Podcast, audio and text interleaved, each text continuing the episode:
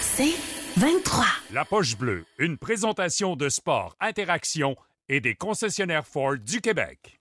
Vous entrez maintenant dans La Poche Bleue, le podcast des deux chums Guillaume Latendresse et Maxime Lapierre.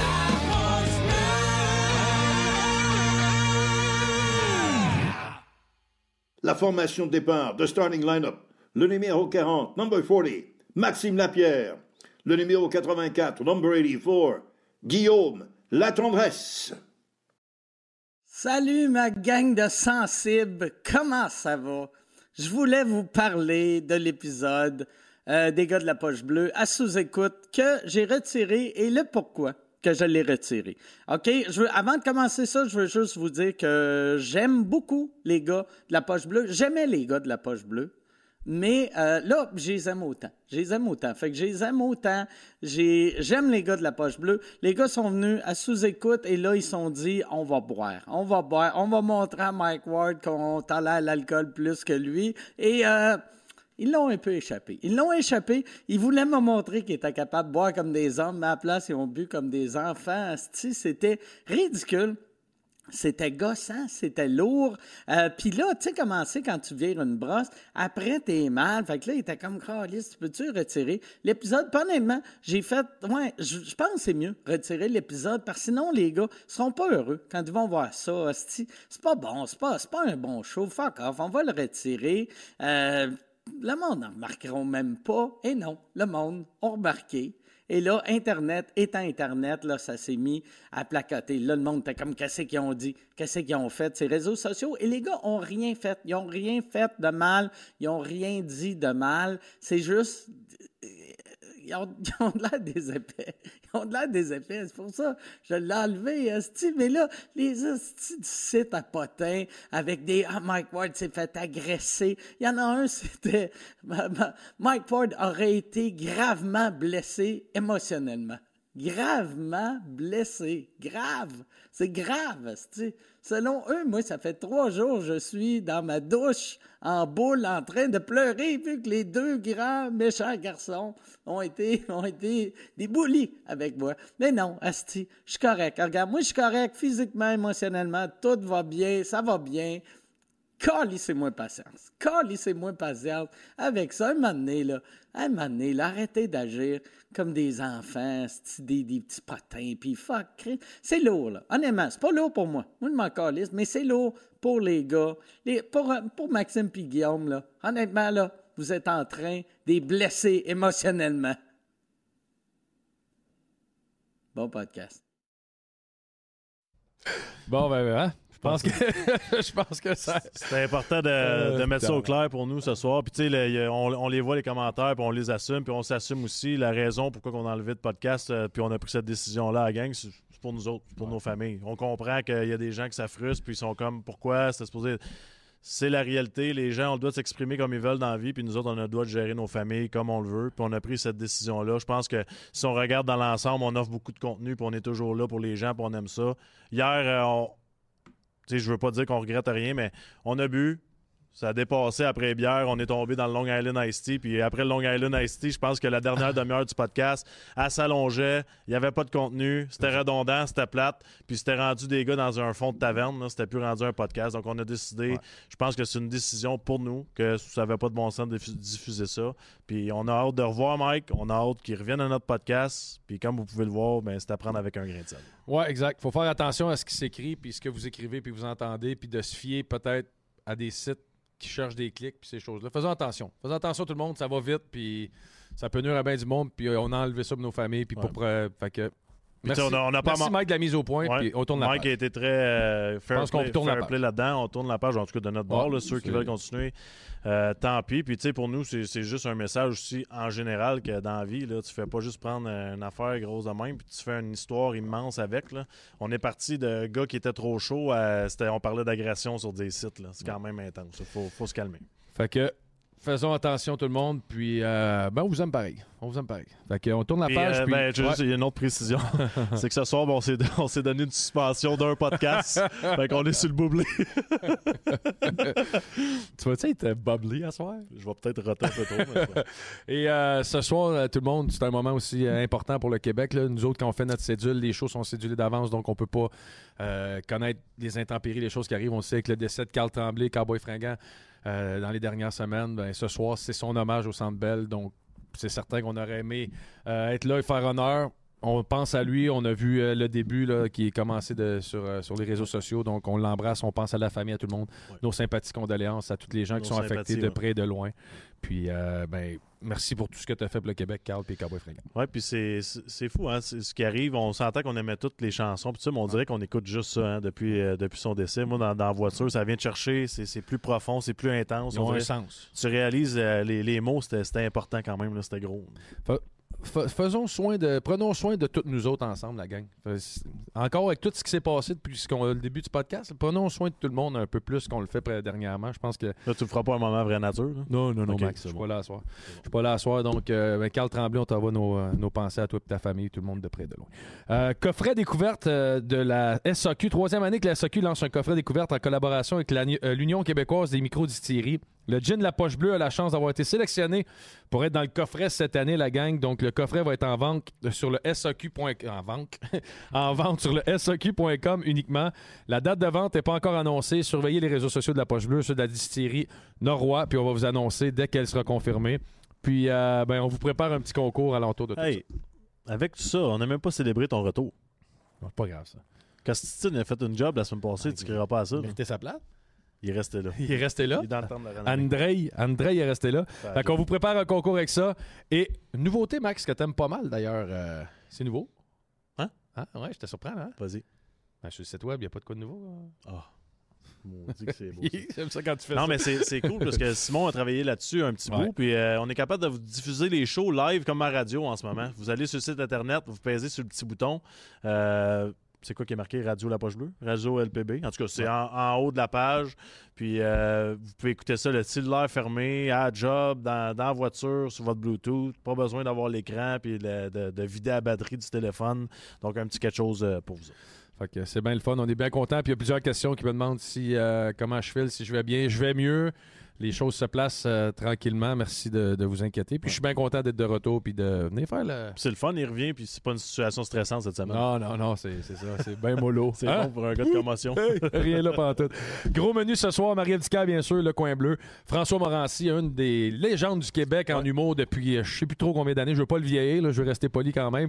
Taverne Hockey, Jean Perron, Pascal Leclerc et le Alain Chantois, le baron, je pense que ça va virer. Puis bien sûr, on prend vos appels encore une fois. Dans zone Molsonex, sans plus tarder, c'est l'heure. Marie. On passe à Marie-Ève Dicker.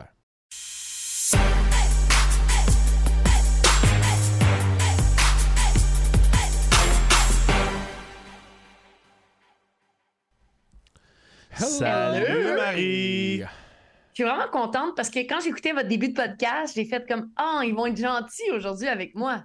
Ça veut rien dire. On est doux aujourd'hui. Ouais, ben vous avez dit, Guillaume, c'est toi qui as fait l'appel à tous d'être gentils, là. Marie, Fait que, euh, euh, Toujours gentil, man. en passant, le, le boublé euh, euh, au pamplemousse, euh, T'aimes ça? se Ah, c'est le meilleur. Ouais, c'est le meilleur pour vrai. Sérieux, t'as- tu Pamplemousse, c'est le toi meilleur. aussi? Ouais, Ah. c'est mon préféré. Ah, je flash gigotte. Moi, j'aime bien Limette. Très bon. Le limite, ça va être le deuxième pour ce soir. Ah, tabarouette. On pousse la Ah, note. bah ouais, c'est c'est rare, les gars, qu'on est sur le même vibe, qu'on est sur les mêmes drinks. J'aime ça. Ouais. Ben, je me Ça vous fait bien. Hey, en Je me souviens d'une passant, fois, t'étais au Mexique puis on n'était pas sur le même vibe. Ta bouteille en Ouais. arrière elle est partie. Hey, c'est parce qu'elle était à moitié pleine. Non, en fait, elle était vide, puis il restait comme un fond pour le décor. Puis je sais pas si vous autres, vous avez eu ça d'une infestation de mouches à fruits cet été, là. Eh oui, débile. Hey, il y avait des mouches à fruits comme incroyables. Fait que dans le bureau, là, Ben ça avait. Il y en avait Oh, tellement non. chez nous que j'avais même plus de fruits, je pouvais plus manger. Ils prenaient Ouais, tout. Toi, tu devais être le seul gars avec plein de mouches à fruits sans fruits. Est-ce que, est-ce que André Costine, la semaine passée, aurait ri de la joke? Euh, non, mais. on, on dirait que les choses n'avaient pas changé, puis qu'André, il parlait pas plus à Max. euh. Ben, j'ai j'ai essayé d'amener la vraie relation de vestiaire. Ouais. ouais. C'était pas mal Mais, ça. mais pour vrai, je, je sais pas Van. si euh, je sais pas si Max te l'a dit à quel point il s'est ennuyé de toi là. Ouais. Mais euh, Hey, j'ai comme quoi, senti un peu la détresse de Max Mais euh, animer un podcast tout seul. Mais c'était pas de détresse, honnêtement, c'est plate en tabarouette. Ouais, ouais. C'est vraiment plate. Parce que, no joke, là, tu sais, là, tu parles, tu regardes l'écran, la caméra, là, tu sais, comme. Fait que, euh, Marie, euh, tu sais, essaye tout seul, voir. Ben, on passe au coin bleu avec? Marie Ducaire, présenté par Couchetard, bien sûr. Marie, comment vas-tu à soir?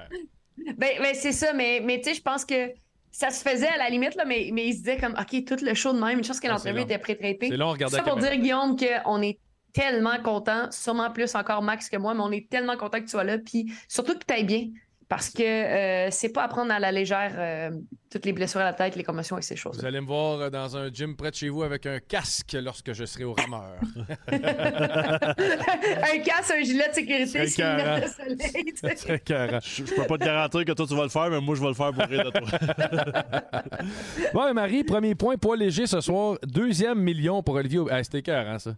Hey, oui, puis tu sais, on dit un million, ça change pas le monde, sauf que deux, c'est pas si pire. Puis euh, avec son premier million, euh, Olivier nous avait confessé qu'il avait acheté une carte Pokémon et un bidet. Donc, euh, je sais pas ce qu'il va acheter avec Ouais, son Il deuxième million. avoir des cartes comme- propres.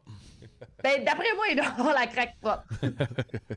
mais, mais bref, tout ça pour dire que euh, je, trouve ça, incroyable. Ce qu'il faut rappeler de la carrière d'Olivier, c'est qu'il a déjà combattu pour la UFC et euh, ça s'était pas super bien passé pour lui en UFC. Il avait eu des bons débuts, mais euh, à la fin, ça a été difficile. Donc, lui, il a fait le pari sur lui-même d'aller à la PFL puis de concourir, de, de participer dans le concours de 1 million de dollars.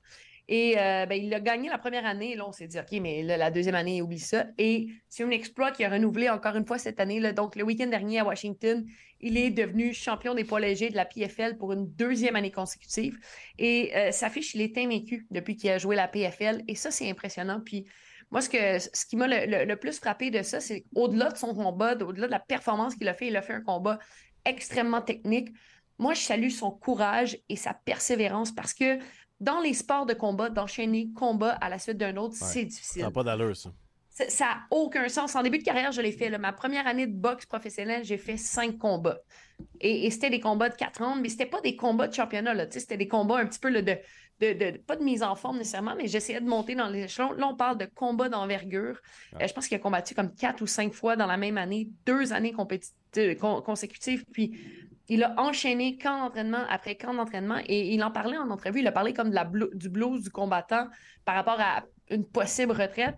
Moi, ce que je salue, c'est après son premier combat, parce qu'on le sait tous, hein, après un gros moment de notre carrière, que ce soit les Jeux olympiques, une Coupe Stanley, un championnat du monde. Avez-vous vécu ça, une Coupe Stanley? Ah non, excusez, vous ne pouvez pas comprendre. Euh, Toi non plus. Ouais, t'en Non, as, t'en as- je- t'en as pas de Coupe Stanley? T'as pas de Coupe Stanley? non. Bon. Bon. mais- Elle vient ici, elle fait la fraîche avec sa bague de la Euh, coupe. T'en as même pas de bague de. Coupe Stanley. Coupe Stanley, j'ai juste deux ceintures de champion Ah, du monde. t'as demandé une Coupe Stanley.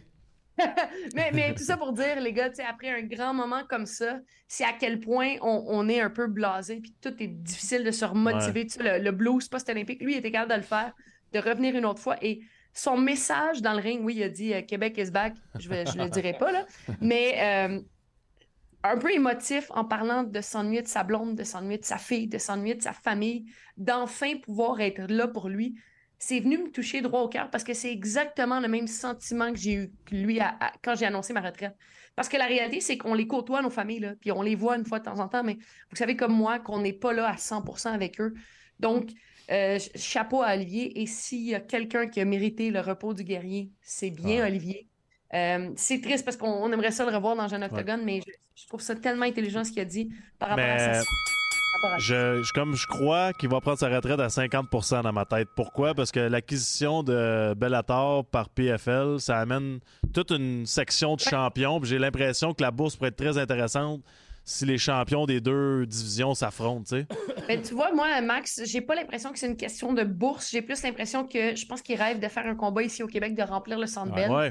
Je pense que c'est plus ça qu'une question de Mais chiffres. je, veux- Peut-être que je je, me trompe. je me suis mal exprimé. Peut-être pas la bourse en tant que telle, mais le fait que ça serait un combat au lieu de quatre dans l'année. tu sais, Ça serait Ben, un ça, je gros pense combat. que ça va jouer beaucoup, tu sais, ça va jouer beaucoup dans la balance parce que quatre combats par année, c'est un rythme. Mais moi, j'adore. Je trouve que dans les médias puis dans la façon de s'exprimer, c'est un des gars les plus intéressants, les plus pertinents. Je l'adore. Ah ouais. Il est, il est drôle. Il est jamais, très- il est pas très, très drôle. Tu sais pas vers où il c'est- s'en va. Il te surprend, puis il est censé. Moi, je le trouve écœurant comme athlète puis comme personnalité. Très. Exactement. Donc, ça valait la peine de souligner sa performance. Très, très en forme aussi. J'ai toujours eu beaucoup de respect pour les combattants qui arrivent, puis ils sont en forme. Ah, c'est important, ça paraît Ouais. qu'il est prêt. là. Ouais. Point moyen, Marie, le courage de Samuel Girard. Quelle histoire, hein, quand même. Et, et je parle de courage, puis certains diraient, euh, ben voyons, euh, ils rentrent dans le, le Mhm. programme d'aide aux joueurs de la Ligue nationale, c'est pas du courage. Et moi, je trouve ça, à l'inverse, je trouve ça tellement courageux parce que d'être capable d'avouer, d'avoir un problème, parce que souvent, quand on a des, des- des problèmes, on a tendance à le cacher, à le vivre à l'intérieur. On veut pas que les gens le sachent. hein. C'est rare qu'on va se promener dans la rue en se vantant qu'on a des problèmes et tout ça. Puis dans ce cas-ci, ben, c'est Samuel Girard qui a intégré le programme d'aide aux joueurs euh, de la LNH. Et lui, ce qu'il a dit, c'est que ben, j'ai vécu beaucoup de stress, beaucoup d'anxiété. Et ça m'a mené vers la consommation à l'alcool. Euh, il a parlé de dépendance et, et tout ça. Mais, euh, tu sais, moi, moi, ce que j'aime de, de ça, c'est d'être capable d'avouer haut et tard qu'on a de la difficulté, de trouver des outils, d'aller les chercher. Donc, moi, je trouve ça tellement.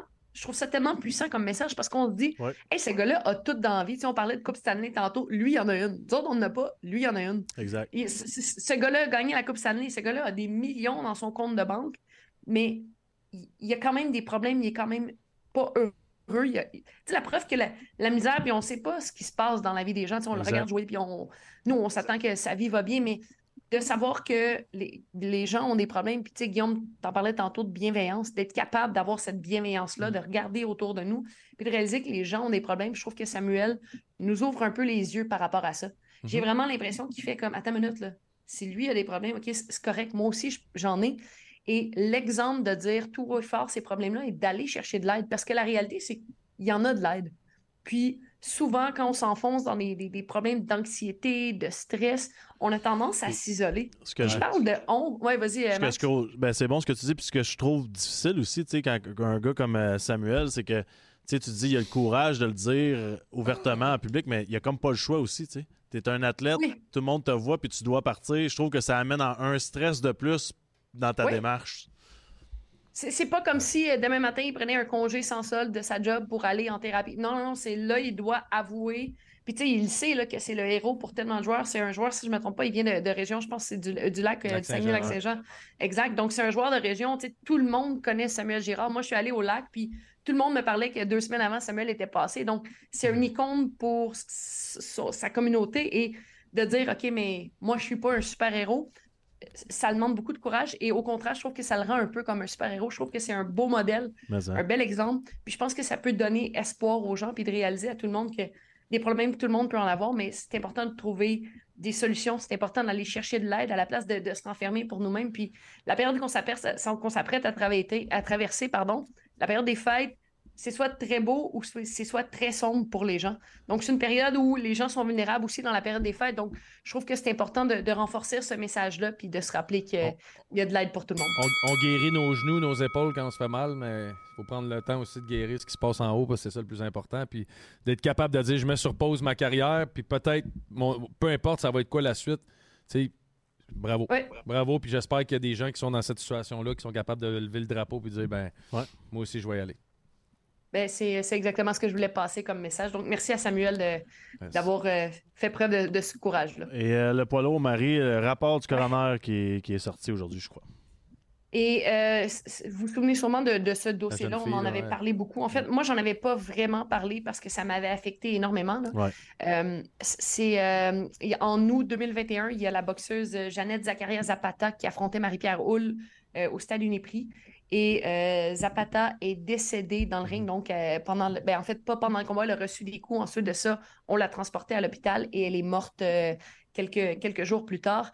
Puis, ce rapport-là vient réveiller un petit peu tout ça, mais vient un peu confirmer toutes les, toutes les, les- les théories, toutes les, les possibilités qu'on avait entendues. Donc, ce que le coroner dit, en gros, c'est que la mort a été violente, mais non euh, criminelle. Donc, c'est pas responsable. Donc, on a lavé tout blâme le promoteur qui avait vraiment euh, bien fait son travail et aussi la régie des courses et des jeux.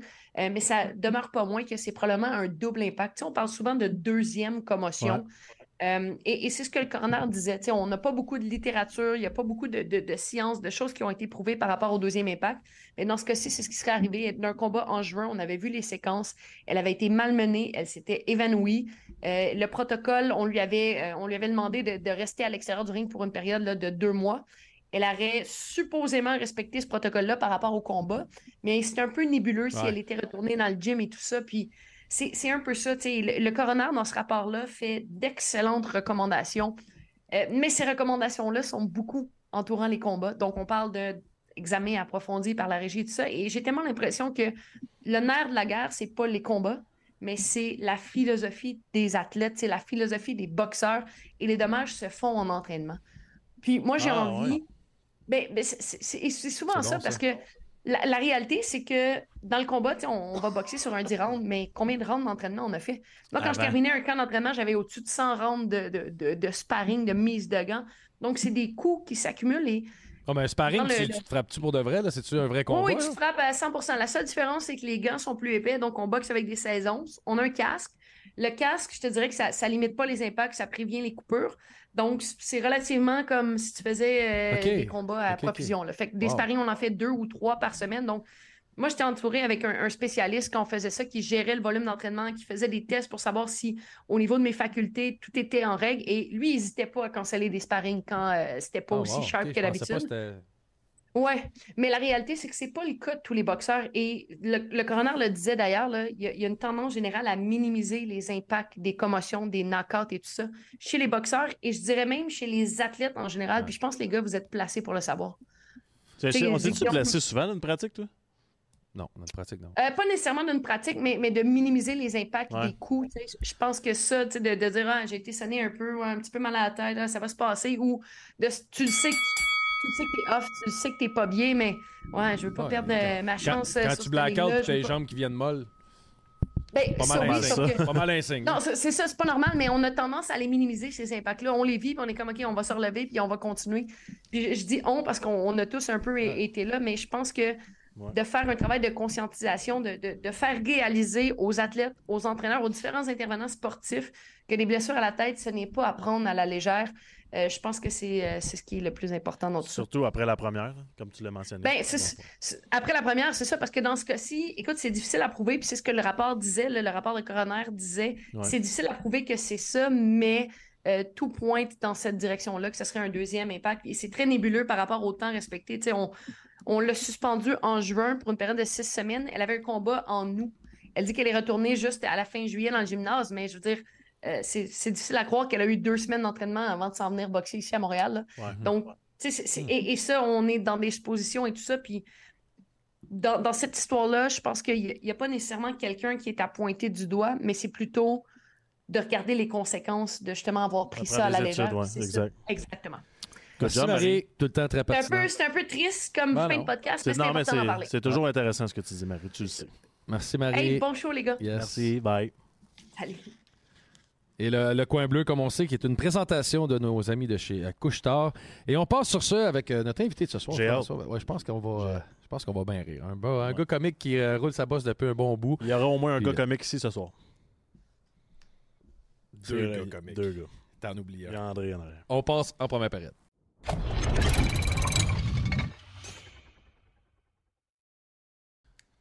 Et la première période vous est présentée par la Mustang Mach-E Premium 2023, la puissance de l'électrique. Puis comme on disait, ben, on est euh, bien content de recevoir notre, euh, notre invité de ce soir, euh, François Morancy. Ça va être un humoriste qui va nous, nous faire rire, qui nous a fait rire depuis plusieurs années.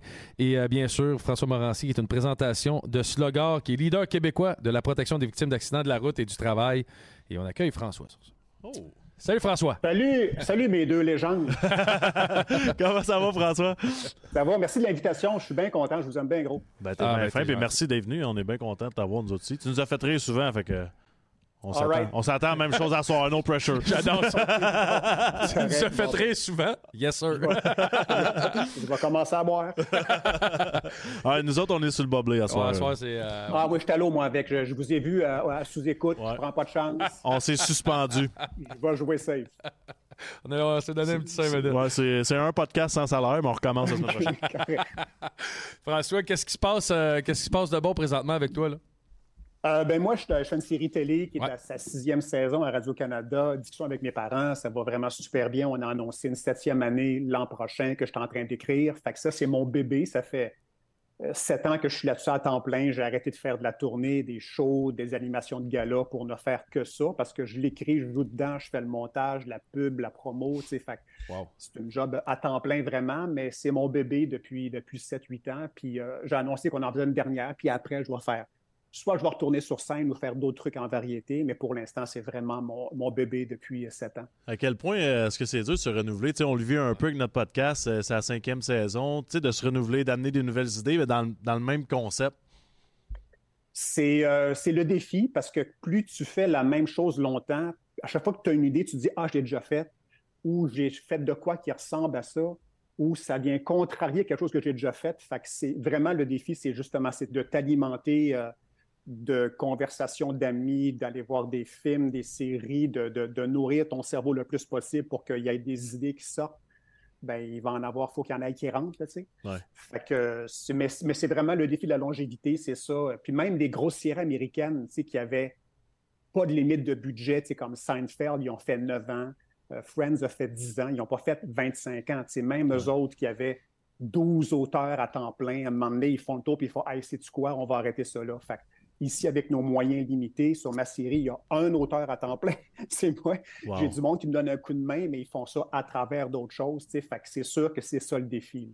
Le monde autour de toi, depuis que tu as commencé à écrire ça, ils font-tu attention? Ils sont-tu comme je fais attention, je veux pas être dans les émissions? ou t'as-tu une scène que tu fais comme hey, ça c'est mon chum Jean-Claude, puis euh, c'est lui, c'est exactement ça qui est arrivé?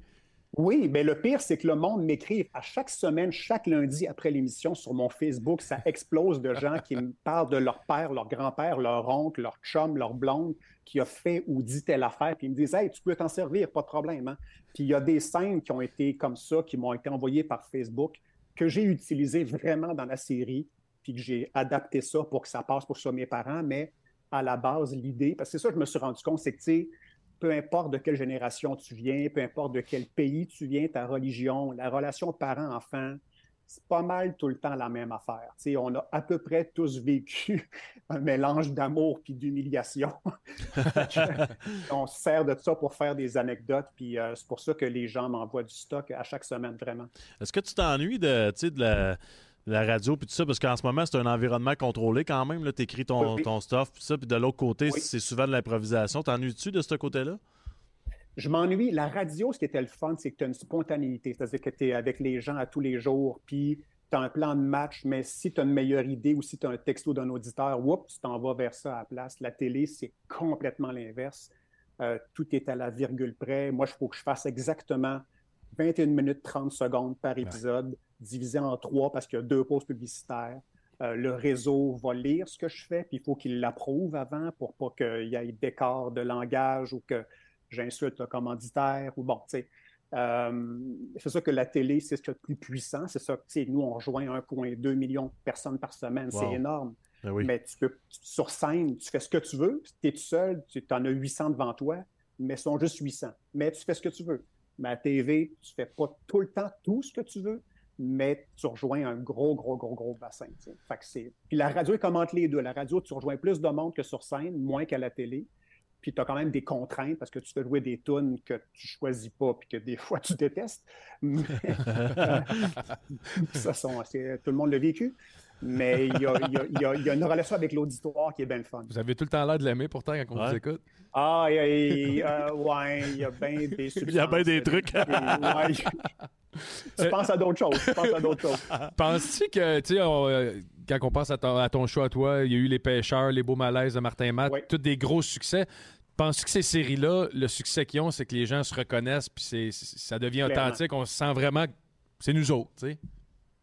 En humour, la clé, c'est qu'il faut que tu parles d'une vérité, quelque chose qui est, qui est vrai, soit que c'est ta vérité à toi ou la vérité de quelqu'un que tu as connu, puis les gens vont s'identifier à ça, puis après, tu l'exagères, tu bon, tu, tu mets du, glaçage sur le gâteau, comme on dit, tu fais ta job d'auteur, mais au départ, il faut que les gens se reconnaissent ou qu'ils reconnaissent quelqu'un qu'ils connaissent. Mais c'est sûr que la clé, il faut que tu ailles chercher les gens. Puis c'est ça, je pense, pourquoi la raison pour laquelle l'humour marche autant, c'est qu'il n'y a personne qui teste autant ces trucs que nous autres. nous, on fait des rodages avant de faire un show. Fait qu'on va devant un monde, du monde, puis on, leur demande aimez-vous ça Puis leur rire ou leur pas rire nous indique que oui ou non, puis on s'ajuste. Mais je pense pas qu'ils font ça nécessairement en musique ou en théâtre ou en cinéma. C'est sûr que nous, on fait plus attention à notre public, je pense. Puis l'évolution de l'humour, tu sais, je suis convaincu quand tu as commencé d'un bar, puis aujourd'hui, la présentation de l'humour, puis la façon qu'on l'accepte aussi euh, du côté des fans, des gens, ça c'est complètement différent. Tu es capable de nous faire un petit voyage dans le temps, de voir à quel point ça a changé, mettons? Ben, à mes débuts, moi, en 92-93, euh, il n'y avait pas les soirées d'humour qu'on a maintenant. Les, les gens vont au bordel ou ils vont dans les soirées d'humour, puis ils vont là pour voir un show d'humour.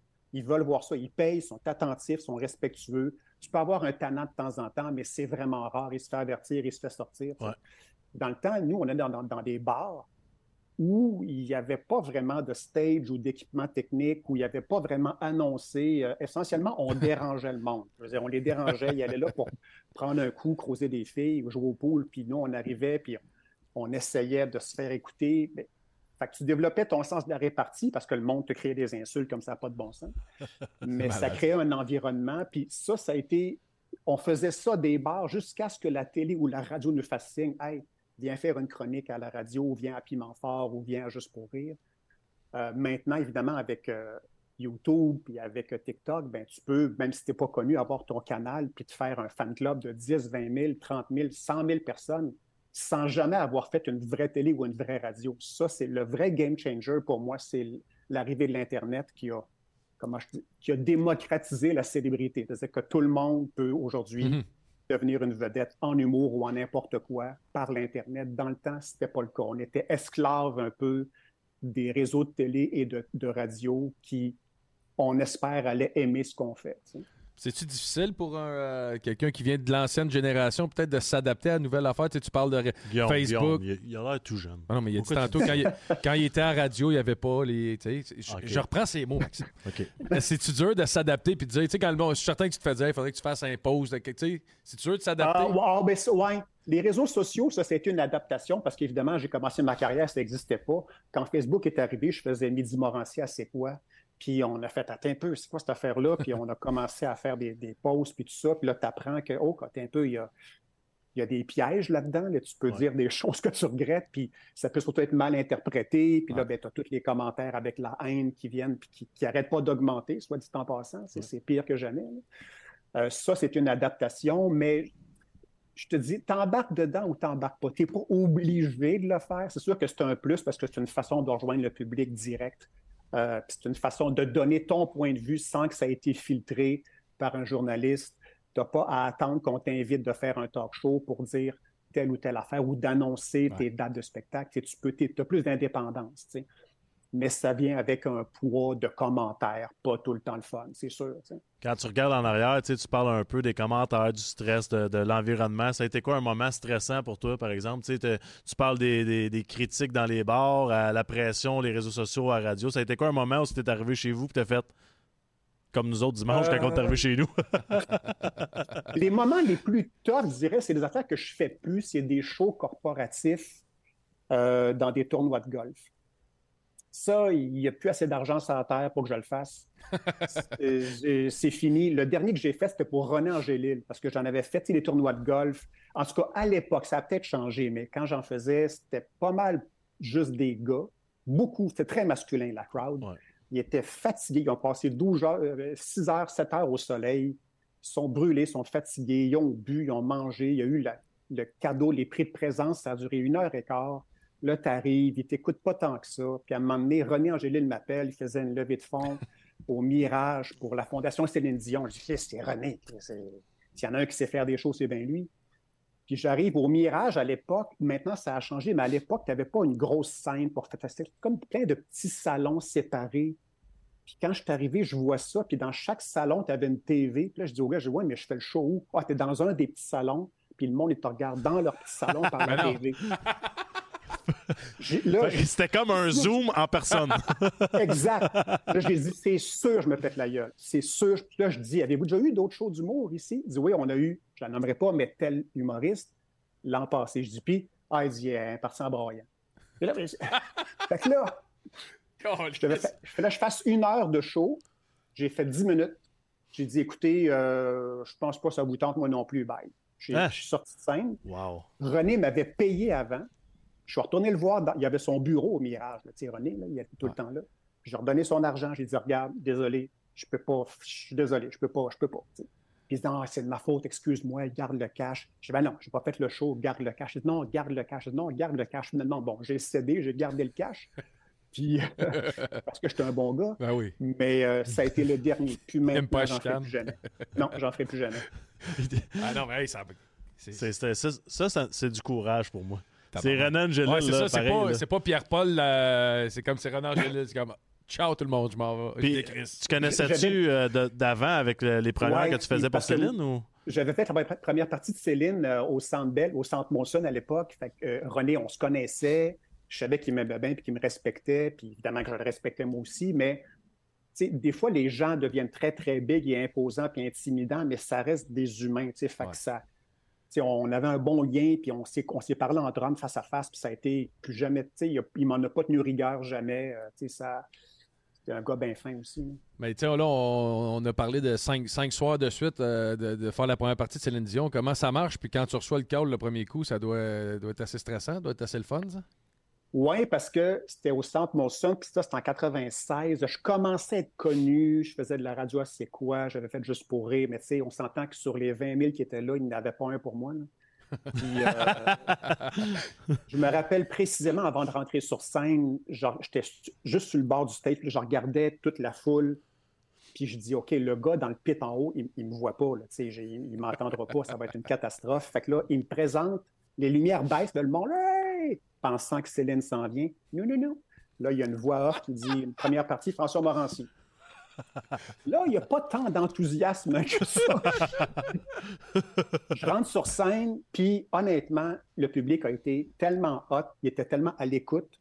J'ai tout arraché. J'ai tout arraché. Fait que là, le soir 2, puis le soir 3, puis les autres soirées, j'étais super à l'aise. Mais le, moment avant d'embarquer, là, là, là j'ai Là, j'ai eu la chienne comme rarement dans ma vie. Là, là j'ai fait, c'était la plus grosse crowd. Je n'avais jamais joué devant 20 000 ah avant. Puis, euh, puis je me dis, en plus, si je me plante, c'est pas juste moi, c'est que là, je vais scraper le début de show de Céline Dion. Oui, c'est de la pression. Tous les médias sont là. moi, dans ma tête, c'est comme ma carrière était finie. Mais finalement, ça a été extraordinaire. Puis quand tu arrives chez vous ce soir-là, c'est-tu dans ta ah! tête officiellement que c'est parti pour de vrai? ou? Ben, ben, dans un sens, oui, parce que dans mon métier, on a tendance à grossir les affaires. Là, Quand ça va mal, tu penses que tout est fini, puis quand ça va bien, tu as l'impression que tu vas te ramasser à Hollywood le lendemain. ça, c'est une, leçon de showbiz que c'est jamais aussi big que tu penses, puis c'est jamais aussi pire que tu penses dans, les faits.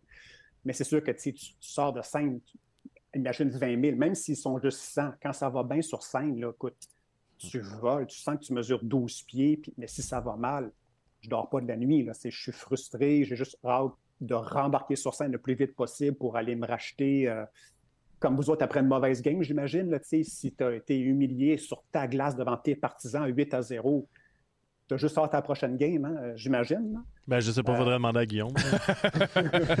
Au Minnesota, c'était comment? C'est ça, c'était 8 à 0, on avait hâte à la prochaine game, mais c'était encore 8 à 0, Qu'est-ce qui fait, qu'est-ce que vous faites, les humoristes? Euh, tu sais, tu dis, euh, tu te fais planter 8 à 0, mettons, puis t'es tout seul sur la scène, là. Fait que tu peux pas blâmer, dire mon allié me mm. mettait d'un patin, puis si moi, aujourd'hui, mes mains sont pas là, je ne pas, je peux frapper, et tu fais quoi, toi? Tu passes au travers, c'est ça. C'est one man show, ça dit t'es tout seul. Fait puis tu peux pas tricher. Hein, à la télé, tu peux dire OK, on va le reprendre, je vais, je vais la dire mieux, ou il y aura un, un, montage qui va me favoriser et m'avantager. Sur scène, tout le monde voit tout. Si tu es nerveux, il voit, tu transpires, il voit, ton, ton bouton est mal ajusté, ton zip est baissé, ton lacet, whatever. Il voit, il sent. Fait que on dirait que tu as toujours deux, trois voix dans ta tête. Tu as ta voix qui parle, tu as ta voix qui te regarde puis qui t'analyse. tu essaies de faire un ménage là-dedans, mais tu n'as pas le choix. faut que tu. es tout seul. faut que tu passes au travers puis euh, tu fais ton show, euh, même si tu es malade, ce qui est arrivé à tout le monde, d'essayer de jouer avec de la fièvre. Puis, euh, ou après une, mauvaise nouvelle, ça arrive aussi mm-hmm. dans le deuil ou quoi que ce soit. Ça ressemble à quoi euh, une routine, journée de show? nous autres, on a notre routine, les pâtes, la petite sieste, puis c'est connu, là, un joueur de hockey quand même, c'est assez simple. Toi, c'était quoi ta, routine? Euh, moi, j'aime ça arriver de bonne heure. Il y, a des, il y a des humoristes qui aiment ça arriver à la dernière minute, qui n'aiment pas ça arriver trop de bonne heure. Moi, j'aime ça arriver à la salle au plus tard à 6h30. J'ose avec mes techs. On niaise un peu, on s'amuse. euh, je vais voir la salle, même si je la connais, j'aime ça, pogner le feeling. Les salles sont toutes différentes. Ils ont toutes une atmosphère différente, une sonorité différente. Fait que j'aime ça arriver de bonne heure puis m'imprégner. Puis je m'informe aussi au monde de la ville s'il y a de quoi de majeur qui est arrivé pour pas faire une gaffe. Ouais. genre, euh, s'il y a eu euh, un drame dans une famille, un incendie, puis deux enfants sont morts, puis ça donne que dans le show, tu as une joke sur les pompiers, ben Ouais. fais-la fait que je m'informe toujours pour savoir, y a-t-il quelque chose qu'il faudrait que je, que je sache avant de faire une gaffe. Ouais, J'ai jamais pensé Euh, à ça. Ouais, c'est vrai. Ouais, non, c'est- moi, ça m'est jamais arrivé, mais ça, ça peut arriver. Tu sais, tu sais jamais trop. c'est- C'est des petites nouvelles qui font pas nécessairement les manchettes partout euh, dans la province. Là. Fait que je, je m'informais toujours de ça. Ouais. Au niveau de l'animation, tantôt tu parlais des tournois de golf, mais tu as eu la chance aussi de faire le gala artiste et les oliviers. C'est-tu des affaires ça, qui te, te stressaient ou c'était juste j'aime ça? puis j'ai eu du- Comment ça a été ces, euh, ces galas-là pour euh, l'expérience en adoré. général?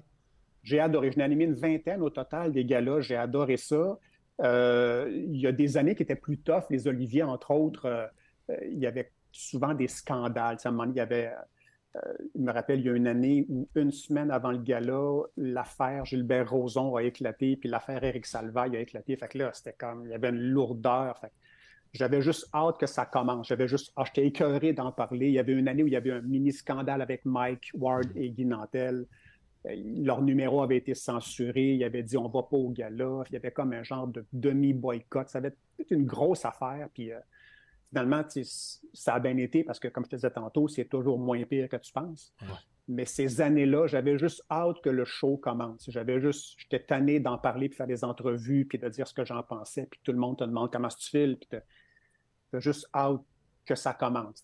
Encore une fois, je fais un parallèle au sport, comme Ouais. dans une, avant une grosse game, les 5-10 minutes avant la grosse game, j'imagine que vous avez, il y a des joueurs qui sont dans leur bulle, d'autres qui jasent beaucoup, d'autres qui écoutent de la musique, puis toi, tu essaies d'être comme de faire le ménage. Tu as juste hâte que ça commence pour jouer ta maudite game. Ouais. Dans le showbiz, c'est un peu pareil. En tout cas, moi, j'avais hâte que ça commence. Puis dans ce monde-là, tu fais des parallèles avec le sport, puis on va en, on va en parler tantôt, tu aimes beaucoup le sport, mais la compétition à l'interne dans une organisation, c'est important pour vous autres, de ta génération d'humoristes quand même qui était très puissante, qui, qui a ouvert des, des portes pour tout le monde au Québec.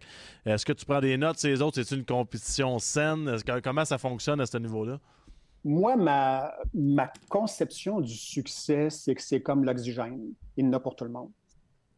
Moi, si mes affaires marchent, ça n'empêche pas qu'un autre, ça marche. Puis, fait que je, je- on regarde ce que les autres font. Moi, parce que je suis fan de d'autres humoristes, puis je m'intéresse à ce qu'ils font, mais je, je- peut-être qu'à tes débuts, tu es plus insécure, fait tu te compares plus, pour être honnête. Mais à un moment donné, quand tu es établi, honnêtement, euh, moi, je, suis content que mes affaires marchent, puis si celle d'un tel puis une telle marche, je suis content pour eux autres.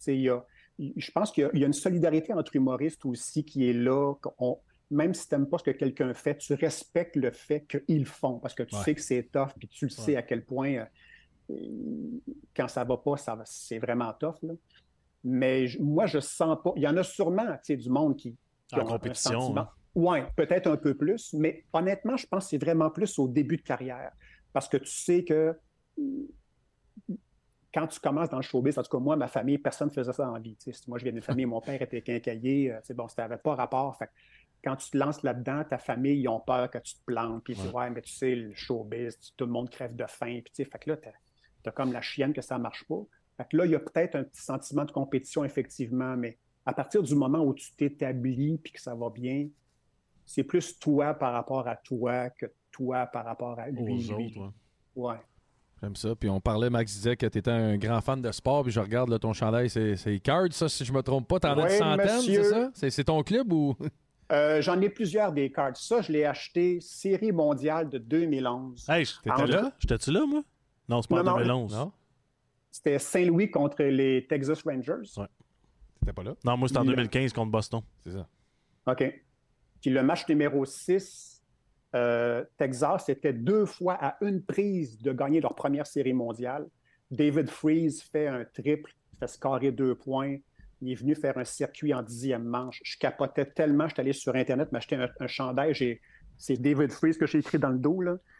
Écoute, c'est une des meilleures games de baseball que j'ai vues de ma vie. J'ai toujours aimé, j'ai joué au baseball beaucoup, je joué au hockey aussi beaucoup, mais un- je suis allé voir des, games, dans, je suis allé voir les, les, euh, le vieux Yankee Stadium, j'ai vu le vieux Shea Stadium, les deux nouveaux stades de New York. J'ai fait les deux stades à Chicago, San Francisco, Wow. Boston, évidemment, euh, Los Angeles. Fait que je visite la ville, puis en même temps, tu vas voir la game, tu prends le métro, le transport en commun, avec les fans. Je trouve que c'est un super beau feeling.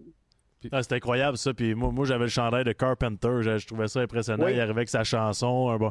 T'es allé à Saint-Louis, c'est ça que tu disais? Ou... Saint-Louis, je suis pas allé. Non. Écœurant, Saint-Louis. J'ai joué là deux ans. Puis le stade, moi, c'était contre les Red Sox, la, la série. C'est, on pense que le marché ici pour le hockey, c'est débile. Là, pour le baseball à Saint-Louis, aucun Ah sens. ouais? Aucun C'est sens. une des, je pense que c'est une des organisations qui a le plus de fans Ouais. avec les Yankees et les Red Sox en dehors de leur ville. Euh. Parce qu'à un moment j'allais souvent en Floride, puis le camp des Cards était pas loin d'où j'étais. J'ai jamais eu à avoir des, jamais pu avoir de billets. C'était sold out genre six mois d'avance dans un tout petit stade parce que les fans des Cards sont nombreux puis sont bruyants. Puis Ouais. fait que tu remarqueras quand les Cards jouent ailleurs dans une autre ville, peu importe, il y a toujours des casquettes et des t-shirts des Cards. C'est une des équipes. En fait, je pense qu'il y a seulement les Yankees qui, a- qui ont gagné plus de séries mondiales que les Cards, je pense, dans l'histoire du baseball. là. Ah bon, j'avais pas Euh, pensé. C'est une grosse organisation. Ouais. Beau stade, puis tout. Là. Moi, je trouve leur logo Ouais. écœurant, là. Ouais, il est beau le logo. C'est tout, c'est- c'est- c'est tout ce que je connais du, euh, des Cards. Ils ont un beau logo. T'es un grand amateur de sport. Ah, je capote, je capote. mais euh, mais c'est quoi ta pièce de collection que t'es le plus content d'avoir, puis la seule que tu dis, celle-là, je la veux un jour? Non, Ah, Guillaume, écoute, je pense j'ai- qu'il n'y a pas nos chandails. Ah, OK. J'avoue, j'avoue, j'ai Ah. pas beau chandail autographié. T'as- T'as-tu Costitine? OK, il est là, Non, Costitine j'ai en pas haut. Costitine. Ah, OK. Euh, j'en ai un, j'en- euh, ah, ah, ah, un que j'ai qui est dans un cadre euh, autographié de Guy Lafleur. Wow. Ça, c'est euh, cool. que j'ai rencontré trois, quatre fois. J'ai joué des games de hockey, tu sais, des games de levée de fonds. Il met toujours des artistes avec des anciens joueurs. Puis Guy était là. J'ai joué sur sa ligne. Il m'a fait une passe à la palette. J'ai scoré un but avec une passe de Guy Lafleur. C'était écœurant. Wow. Euh, fait que j'ai son chandail autographié ici, mais ça, je le vends pas. Je l'ai acheté dans un encan pour une levée de fonds, j'oublie laquelle. Mais ça, ça jusqu'à ma mort, ça, ça reste chez nous. Ça, ça a été quoi ce moment-là? Depuis tantôt qu'on parle de pression, de beaux moments, la discussion, c'était quoi avec M. Lafleur? Ah, ben c'était tout. Mais sais, en même temps, tu, tu sais pas trop. Tu veux pas poser la question stupide qui a été posée 700 fois. Euh, puis il est quand même, il était tellement fin et simple, mais ça restait Guy Lafleur. Il, il- dégageait quelque chose d'intimidant. Puis je me rappellerai toujours quand il m'a serré la main, je pensais qu'il allait me briser les phalanges. Il avait une pointe, ce gars-là. Ça n'avait pas de bon sens. Puis je me rappelle, j'étais allé voir une game au Centre Bell dans une loge. Puis j'étais avec d'autres humoristes. Il y avait Martin Matt, on était trois, quatre. Puis entre les périodes, des fois, les anciens viennent faire un tour dans les loges, serrer les mains du monde. Puis le Guy Lafleur rentre. Tu as vu tout le monde, c'était tout du monde du showbiz, là, comme des petits garçons de 5 ans. On s'est tous mis en file indienne pour aller serrer la main à M. Lafleur. On est devenus des, des femmes puis des, des enfants. Il y a, il y a- ce gars-là dégageait une affaire euh, que j'ai rarement vue chez un joueur de hockey. En tout cas, ici au Québec, il y avait probablement ce que les Américains ont vécu avec euh, Babe Ruth ou avec Ouais, euh, ben. Joe DiMaggio, ben, ces grands joueurs-là, mais il y avait, il y avait une simplicité dans ce monsieur-là combiné à son extrême talent, puis il était tellement flamboyant sur la glace que c'était comme le mélange des deux était, était vraiment impressionnant. Trouves-tu de, de ton côté, là, en tant que partisan, mettons, que ça se perd, ça, un peu? Tu penses-tu qu'on va voir ça un jour, un Guy Lafleur entrer d'une pièce, puis que tout le monde se lève, puis le respect, c'est instantané? Ben, ça prendra un joueur qui a son talent. C'est dur, hein? Ouais. C'est- c'est- c'est- il y a ça. Euh, que ce soit un Québécois, ça aiderait beaucoup à cette espèce de. On s'identifiait à lui. là, Ouais. on... C'était comme nous autres là, qui patinaient. là, tu sais, c'était- c'était- Mais je, je crois que oui, je pense que ça se peut. C'est des... le- des joueurs charismatiques, on en a connus, c'était une autre affaire. Je ne veux pas que les gens comparent ce que je vais dire Ouais, littéralement, mais Piqué Souban, Ouais. il avait un charisme, ce gars-là. Il, réussi- il rejoignait les gens dans un sens, Cole Caulfield, présentement, a aussi une espèce de magnétisme aussi. Les gens s'identifient Mhm. Beaucoup à lui. Même si ce n'est pas un Québécois, il y a, il y a quelque chose qui, qui- On est attaché à lui, tu sais, on veut que ça aille bien, puis on le trouve bon. Fait que moi, je pense que oui, ça se peut. Ça se peut. Si, si euh, On serait dû, en tout cas. on serait dû, mais en même temps, la, la job, je pense, est plus dure autant pour les joueurs que pour les artistes par rapport aux réseaux sociaux. Ouais. Euh, ils ont, la marge d'erreur, elle n'existe plus. Là. Il y a bien des niaiseries qui se faisaient dans ces années-là que personne n'a jamais su, que ça se ferait plus aujourd'hui. Euh, fait que la, la- ce- cet aspect-là aussi a changé. Les joueurs sont beaucoup plus exposés. Je pense qu'à l'époque, il y avait un aura de mystère aussi. euh, on n'en connaissait pas tant, puis c'était parfait aussi qu'on ne Mhm. connaisse pas toutes là, euh, sur leur vie. T'as-tu déjà, euh, tu dis, euh, j'ai rencontré Guy Lafleur, je l'ai pas dit de niaiserie. Ça t'est déjà arrivé de, d'être- de pogner, genre, tu rencontres une personnalité, t'es comme, c'est un de tes idoles, puis tu figes ou whatever, non? Euh, figé, non. Des, des fois, tu, tu- comme tu as le Rolodex, il n'y a pas trop de quoi, trop de quoi. Puis là, tu dis quoi? Puis d'habitude, je m'en sors parce que c'est pas mal ma job de Ouais. dire Ouais. des affaires. Fait que je m'en sors pas pire. Mais euh, Gilbert Delorme, il est venu au podcast l'autre jour, puis il- il y a un gars qui a payé pour jouer avec les anciens Canadiens, puis je l'ai écouté. Je l'ai Tu écouté. écouté? OK. La greffe de Ça te fait cheveux. mal, Ça tu fait mal? De faire piler des, des couettes. Hey, C'était sa chance. C'était sa chance. Pauvre gars, pauvre gars. Je suis certain qu'il s'est couché le soir. En tout cas, là, il doit le regretter parce qu'il s'est reconnu. Quelqu'un lui a raconté, c'est Ouais, sûr. là. pauvre gars. Ah, c'est bon, là? Mais euh, tu parlais des stades de baseball. Euh, tu fais-tu ça à chaque année, boys trip, vous partez une gang de chums, ou c'est vraiment toi que tu dis je m'en vais là, puis Des de- fois, c'est en fait ce qui m'attirait, c'est la ville. Il y a des, je voulais voir Chicago, je vais aller Ouais. voir New York parce que c'est des villes où il y a mille affaires à faire. Euh, Boston, le but, j'étais parti avec mon- un de mes amis qui est mon, qui est mon agent. Puis le but, c'était de voir les Red Sox, mais en même temps, on check le journal. Il y avait ACDC en show euh, au stade des Patriots. à- c'est quoi le nom de la ville? Foxborough. Ouais. Euh, fait qu'on est allé, on est allé, on achetait des tickets euh, sur le fly de même. Euh, on a vu ACDC, c'était écœurant. Fait que, tu sais, des villes comme ça, il y a toujours mille affaires qui arrivent. Mais là, j'aimerais ça aller faire. J'ai déjà fait toute la Californie en char, mais là, j'aimerais ça aller faire. j'aimerais ça aller en Arizona. Ouais. Puis j'aimerais ça aller voir les Phillies, les- puis les, les Pirates, qui sont en Pennsylvanie tous les deux. C'est vraiment très proche, c'est deux villes très proches. Puis le stade des Pirates, il a l'air écœurant. Pirate, Ah, il est pas pire, le bord de l'eau, là. Beau. Avec T'aimes- les ponts en arrière. Ouais, là, puis, beau. Aimes-tu le football aussi ou ba- juste baseball? Euh, m- moins parce que j'ai pas joué. Baseball, hockey, j'ai joué. Football, j'ai pas joué. Fait que je m'y associe moins. Euh, puis basket un peu, mais c'est surtout euh, baseball, hockey qui sont mes, mes deux sports préférés de loin. Puis c'est depuis ta jeunesse, puis tu sais, c'est- important de parler. Là, ton frère, je me trompe pas, il était repêché dans la Ligue nationale de hockey? Mon Non, frère, Stéphane, Patrick non? Roy, le frère à Patrick. Le frère à Patrick Roy. Problème de question. Il est aussi. comme mon frère? hey, là, Les North Stars. Ah là, oui, à Patrick. Avec Patrick. J'allais faire un appel. C'est quoi Tu cette affaire-là que tu as joué au Premier, premier podcast à jeun, pas capable de Tu lire une question. Max a été figé devant une vedette. Tu veux? C'est là que je quitte l'entrevue puis que je m'endrai. là. C'est drôle. Ah, Il est C'est dur. Check. Ton frère! Fait que ton frère, il a joué pour les North Stars?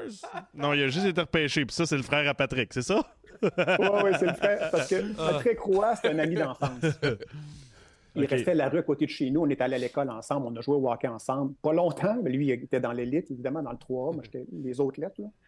Euh, Les simples lettres. ou les simples lettres, oui. Il y a encore. Puis, euh, fait que quand il a été repêché par Canadiens, euh, on était là, la gang de Saint-Sacrement, on était frustrés parce que nous, les Nordiques étaient là dans le temps, puis on haïssait Canadiens, mais haïssait, haïssait Canadiens, tu sais. Puis là, on a un de nos amis qui est repêché, on trouvait ça hot, mais ah, fuck, s'en va à Montréal. Euh, puis ça, Stéphane, c'était le frère de Patrick, qui lui a été repêché, oui, par les North Stars du Minnesota. Ben, sais, je savais pas ça. j'avais- plus. Non, aucune. Lui, c'est un joueur d'avant, un ailier gauche. Il a joué, je pense, une dizaine de games avec les North Stars. Je savais pas. Ah, savais même pas pas. marché autant. Je savais vraiment pas que ton Ouais. frère, c'était le frère de Patrick. Mais mais il y a bien il y a bien du monde, par exemple, que ça n'a pas marché autant de Patrick. Là. On c'est jugera pas son frère de cette façon-là. mais Nous aussi. Mais c'est quoi de, c'est quoi de grandir justement avec, avec ces gens-là? Que tu- veux, veux pas, ils ont une certaine discipline dans leur sport. À quel point de, tu sais, l'influence est importante dans ton domaine à toi aussi, parce que de voir un ami persévérer de la sorte, ça doit Ouais. t'aider à, à vouloir atteindre un autre niveau dans ta vie? Oui, mais sur- sur- surtout, ben, en fait, joueur de hockey, tu perces plutôt que artiste, dans le sens que, genre, à Ouais. 20 ans, tu es repêché, tu es dans la grosse ligue. En, en tant qu'humoriste, à 20 ans, normalement, tu n'es pas arrivé encore tu sais, à un niveau super élevé. Puis c'est drôle, quand je repense à ces années-là, Patrick, c'est sûr qu'il était bon dans tous les sports. Vous autres, vous êtes bons dans. Les, les- les athlètes professionnels, ils ont des habiletés que nous, on n'a pas. Fait qu'il était bon dans toutes. Mais je me rappelle, son hockey junior, il jouait à Granby, pour une- qui s'appelait les Bisons de Granby. Ouais. Il n'était pas une très bonne équipe. Il recevait genre 70 shots par game. Puis, euh, puis c'était quand même un choix de troisième ronde, hein, Patrick. C'était pas un premier ronde. Fait que Ouais. c'était pas si clair que ça qu'il allait faire la carrière qu'il a. Ouais. Mais avec le recul, moi, ce que, tu sais, quand tu analyses sa carrière, tout le monde dit avec raison que c'est ce qu'il a dans la tête. Oui, il a son talent, mais il refusait de perdre, il était déterminé. Puis ça, il était de même à 12 ans. là. Ah, mais je veux en savoir plus là-dessus. C'était qui le, le- le petit, euh, le petit Patrick Roy? là? Il était-tu Ben, fatigant dans la rue? Ou... Ben, il était. moi, je mais moi, je m'entendais bien avec, je suis content, mais quand on jouait à peu importe quoi, natation, euh, tennis, euh, balle molle, fallait qu'il gagne. Puis s'il ne gagnait pas, c'était pas super le fun. Euh, il, était, il était très compétitif, c'est sûr. vous êtes des athlètes, vous voulez gagner, c'est Ouais. dans votre nature. tu sais. Mais je me, je me rappelle de son caractère, puis quand je l'ai vu percer, puis quand j'avais entendu parler du speech qu'il avait fait dans la chambre des joueurs dans la série contre les Nordiques, quand il avait dit, tu sais, il perdait 2-0, puis il avait dit, ils sont pas si bons que ça, puis qu'il avait motivé les troupes. Je le connais, ce gars-là. Là, là, j'ai reconnu mon ami d'enfance. Cette énergie-là, je me rappelle de ça. Puis on a tous vécu, comme moi, mes chums d'enfance sont tous venus à un moment donné, que ce soit de me voir en finale, euh, premier match pour le Canadien. Puis tout, ça a été quoi ton moment avec lui dans sa carrière? Tu sais, y a-tu un match que tu as été voir, qui t'a invité, que ça a été comme, ah, c'est cool ça? Euh, quand il a gagné la première coupe en 86, il était venu, il a sa journée avec la coupe, il l'a amené à Québec, évidemment, puis on, on était toute la gang euh, de Saint-Sacrement, puis on est sorti d'un bar de la Grande Allée. Fait que ça, je me rappelle que ça avait assez dérapé. Euh, puis je l'ai vu jouer. euh, bon, mon père avait des billets de saison au nordique, fait que je l'ai vu jouer, mais j'étais toujours déchiré entre ma haine des Canadiens, mon amitié pour lui, puis ma- mon fan mon fanatisme démesuré pour les Nordiques, là, parce que vraiment, quand le Canadien battait Nordique, moi, j'étais frustré pendant quatre jours. ça venait me chercher. J'avais juste ça à faire. J'étais étudiant, tu vas me dire, mais je- ça venait me chercher épouvantable. Puis quand, là, je suis devenu fan des Canadiens, mais ça a été long. Quand les Nordiques sont partis au Colorado, là, il y a eu plusieurs années, puis je suis devenu fan. Je pense que c'est vos années à vous autres. Étiez-vous là avec les Canadiens en 2003-2004? Non. C'est c'est mon année de repêchage. On est arrivé en 2005. C'est ça. Quand ils ont battu Boston, c'était l'année José Théodore, il avait battu Boston Ouais. en première ronde. Là, j'étais comme, ah, OK, là, j'étais comme devenu fan. Puis là, je suis devenu vraiment fan en 2010, les années Yaroslav Alak. Ouais. Le Euh, printemps à lac. Fait que juste avant que j'arrive, puis juste quand je suis parti. Fait- que avant que- il, a- Ah, il a trippé sur moi bien Je pense qu'il était timé à minute en. Ah, il n'y a pas de hasard. Il partir, vie. le gros Chris. Tu peux aimer le Canadien, là. Puis tu sais, t'as- tu parles, tu, tu parles beaucoup de sport tantôt, tu as essayé des affaires, puis si je me trompe pas, euh, tu sais, je suis rendu nerveux de poser une question. Ouais. Ça va pas bien. Non, c'est Mais- son frère, ça. Non, ça, c'est c'est pas son frère, le coach de kickboxing. Non, c'est pas vrai. Mais t'as as essayé le kickboxing aussi, si je me trompe pas, ça se peut-tu? Ah oui, c'est ça. J'écoutais Marie-Ève Dicker parler avant que j'arrive, puis elle parlait de commotion, puis tout ça. Des années 80, fin des années 80, je faisais du kickboxing à Québec dans un petit gym, et il y avait un gars qui s'appelait Michel Rochette. Michel est maintenant décédé malheureusement, mais Michel a été champion mondial des poids légers, ou poids plumes, en tout cas les plus petits, les plus légers. Il était champion mondial. Et il venait des fois dans ce gym-là s'entraîner. Fait que j'étais bien impressionné, c'est un champion du monde. Puis à un moment donné, on était juste nous deux dans le gym. Puis il me dit Veux-tu faire un round de sparring? Là, j'ai comme eu deux voix dans ma tête. J'ai eu T'es-tu fou, Chris? Puis j'ai eu Hey, pourquoi pas? C'est un champion du monde. C'est quoi les chances que ça m'arrive dans ma vie? J'ai dit En plus, je vais avoir un casque. Deux, il sait que je suis pas bon comparé à lui. Il va y aller mollo. Puis trois, au pire, je suis tellement plus grand que lui, je vais le tenir à distance. Et boy, le plus long trois minutes de ma vie. Pif, pouf, ping, par, tar. Un coup de pied dans la gorge d'un champion du monde, ça avance vraiment vite. Fait que j'ai- j'ai- il dit, veux-tu en faire un autre? Je dis, non, Michel, non, j'ai aucun plaisir, c'est terminé. Euh, bonne chance dans ta carrière. Je vais, je vais aller euh, désenfler dans le parking. Euh, mais au moins, j'avais j'avais vu c'est quoi être avec un pro, puis à quel point c'est des machines, puis que, tu sais, tu- quand je pense à, quand ces gars-là, Georges Saint-Pierre m'avait raconté, lui, avec, tu sais, quand il sort d'un club, des fois, ou à l'époque, Ah ouais. quand il sortait. Ils se font a toujours- challenger. toujours un cave qui veut s'essayer. Mais t'es-tu malade? Tu, te- sais-tu à qui t'as affaire? C'est c'est ça, sa job. Ah non, T'as c'est- aucune chance, tu sais. Fait que, bon.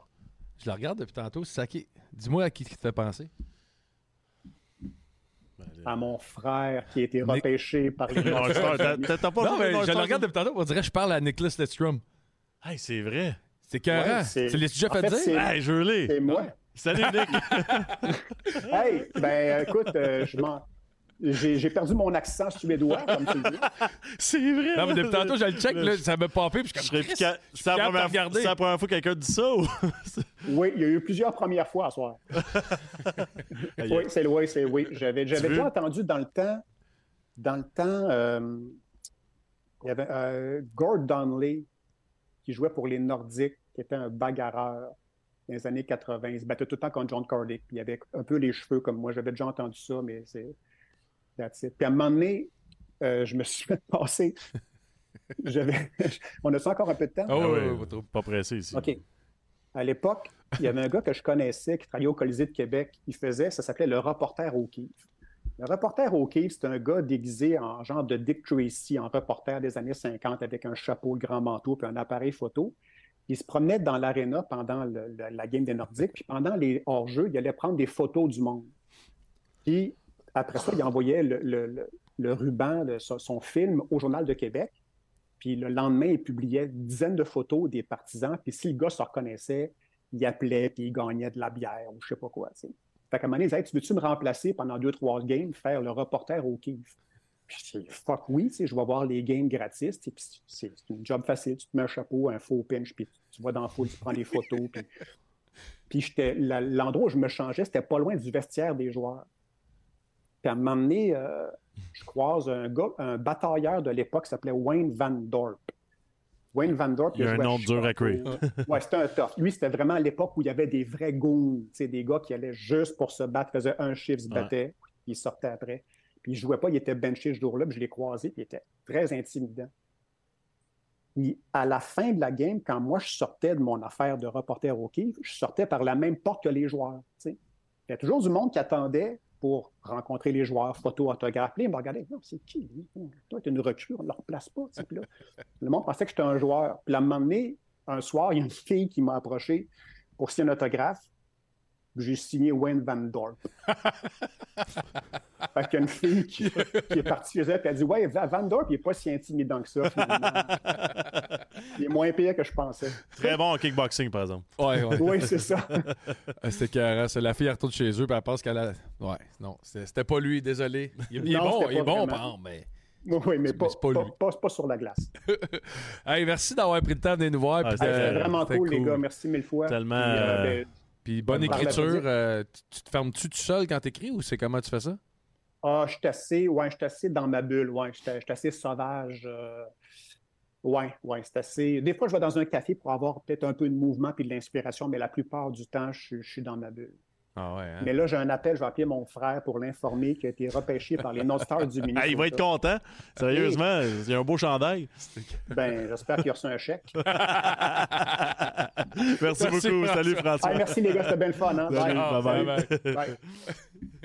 Il était carré, lui. hein. Il Ah est ouais. calme. il- J'avais Ah, jamais discuté Hey, avec Je pense qu'après 20 minutes, j'ai eu. On dirait que je parlais juste à Lidstrom. J'avais juste ça dans la tête. Là. Ben, moi, Non? Ok. Non. Tu trouvais pas? Moi, je trouvais. Non? Juste Ok. une question. Parce que c'est la première fois dans, dans nos documents qu'on a un, un numéro puis un- une lettre. Ouais, je sais. C'était. euh, Ça m'a mélangé le 12A. c'est- c'est- T'as raison. Ça a été une erreur. C'est bon. On, se, on va se reprendre. la semaine- Peu importe c'est qui, c'est LP. C'est Alpha LP. On passe maintenant au segment Paris de la semaine, une présentation de nos amis de chez Sport Interaction. Vous pouvez scanner. N'oubliez pas qu'on joue de façon responsable et Sport Interaction qui est le partenaire officiel des paris euh, sportifs de la Poche Bleue, bien sûr. On n'a pas le choix. On est mardi soir ce soir. Pourquoi? Parce que le Canadien joue demain. Ouais, un gros match. Et euh, bonus d'inscription, 100% de votre mise jusqu'à 1000 Et euh, n'oubliez pas de rentrer le code LPB. Et Max, euh, les codes Sport Interaction cette semaine. Si euh, je me trompe pas, la, la dernière fois, on avait eu de la misère contre Columbus. Hein? Hey, C'était tough, là. Ils sont tough frappaient, Columbus. puis c'était Ouais, un bon match. Puis là, je trouve qu'ils ont l'air. Ils ont, ils ont battu Boston hier? Ouais. Ça va être un match difficile pour le Canadien. Je pense que les Blue Jackets vont l'emporter, Ouais. selon moi. Puis depuis que, depuis que le petit vieux a été assis au banc, ils vont mieux. L'année. Oh my God. C'était pas à bière, hein? Elle trouve pas bonne? Ben oui. Non, ça bonne. Et euh, le, hey, le Canadien est à 2.10 quand même. Ils mettent les Blue Jackets gagnants demain, excusez. Tu penses pas, penses-tu qu'il y avoir plus que 6.5 ou moins que 6.5 buts? Moi, je pense moins. Moins? Je pense que tu as deux équipes qui se recherchent défensivement, qui veulent fermer le jeu. En tout cas, l'objectif, c'est ça, là, on s'entend? Ouais, c'est ça. De Ah. pas prendre de risques. Fait qu'à 1,95 pour en bas de 6,5 buts. Donc, Sport Interaction, le, le site de Paris officiel de la Poche Bleue, la gang, elle est euh, sur l'application. Tout est là, c'est facile, c'est simple, code LPB. Et on prend un petit break, une petite pause. On avait promis à Jean Perron une chanson Ouais. de Mark Oh, Thibault. on va y présenter ça après la pause. On va le mettre là? Au lieu du flashback, on va mettre la OK, on va mettre la Jean est déjà arrivé, il va l'écouter, puis on commence la taverne, on va y en parler. il va être craqué.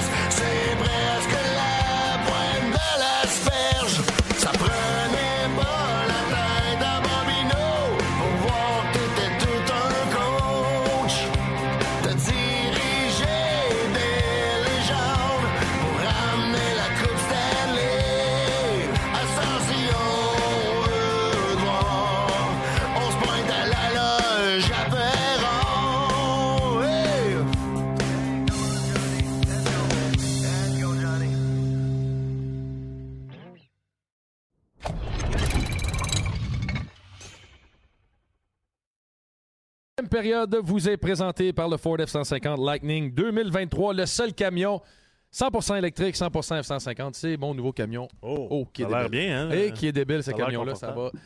Tellement bien, mon petit Maxime. Et euh, bien sûr, encore une fois, euh, le débatteur est une présentation de Horizon et c'est bien sûr Jean Perron qui a eu la chanson de Marc. Merci, Mm. Marc. Merci, mon chum Merci, Marc, Marc. de prendre le Toujours temps. apprécié. Puis euh, d'être C'est là. très puis- bon. Ouais, c'est très, très bon. là, le Jean, il va parler. À soir, ça n'aura pas de sens. Là, qu'une Ah là, il- même, là, il est prêt. Mais ça y aurait pris ça, euh, je pense, dans, Ouais. dans les playoffs, tu sais, dans- Ouais, dans son bureau. Et on passe à Taverne Hockey. Maintenant.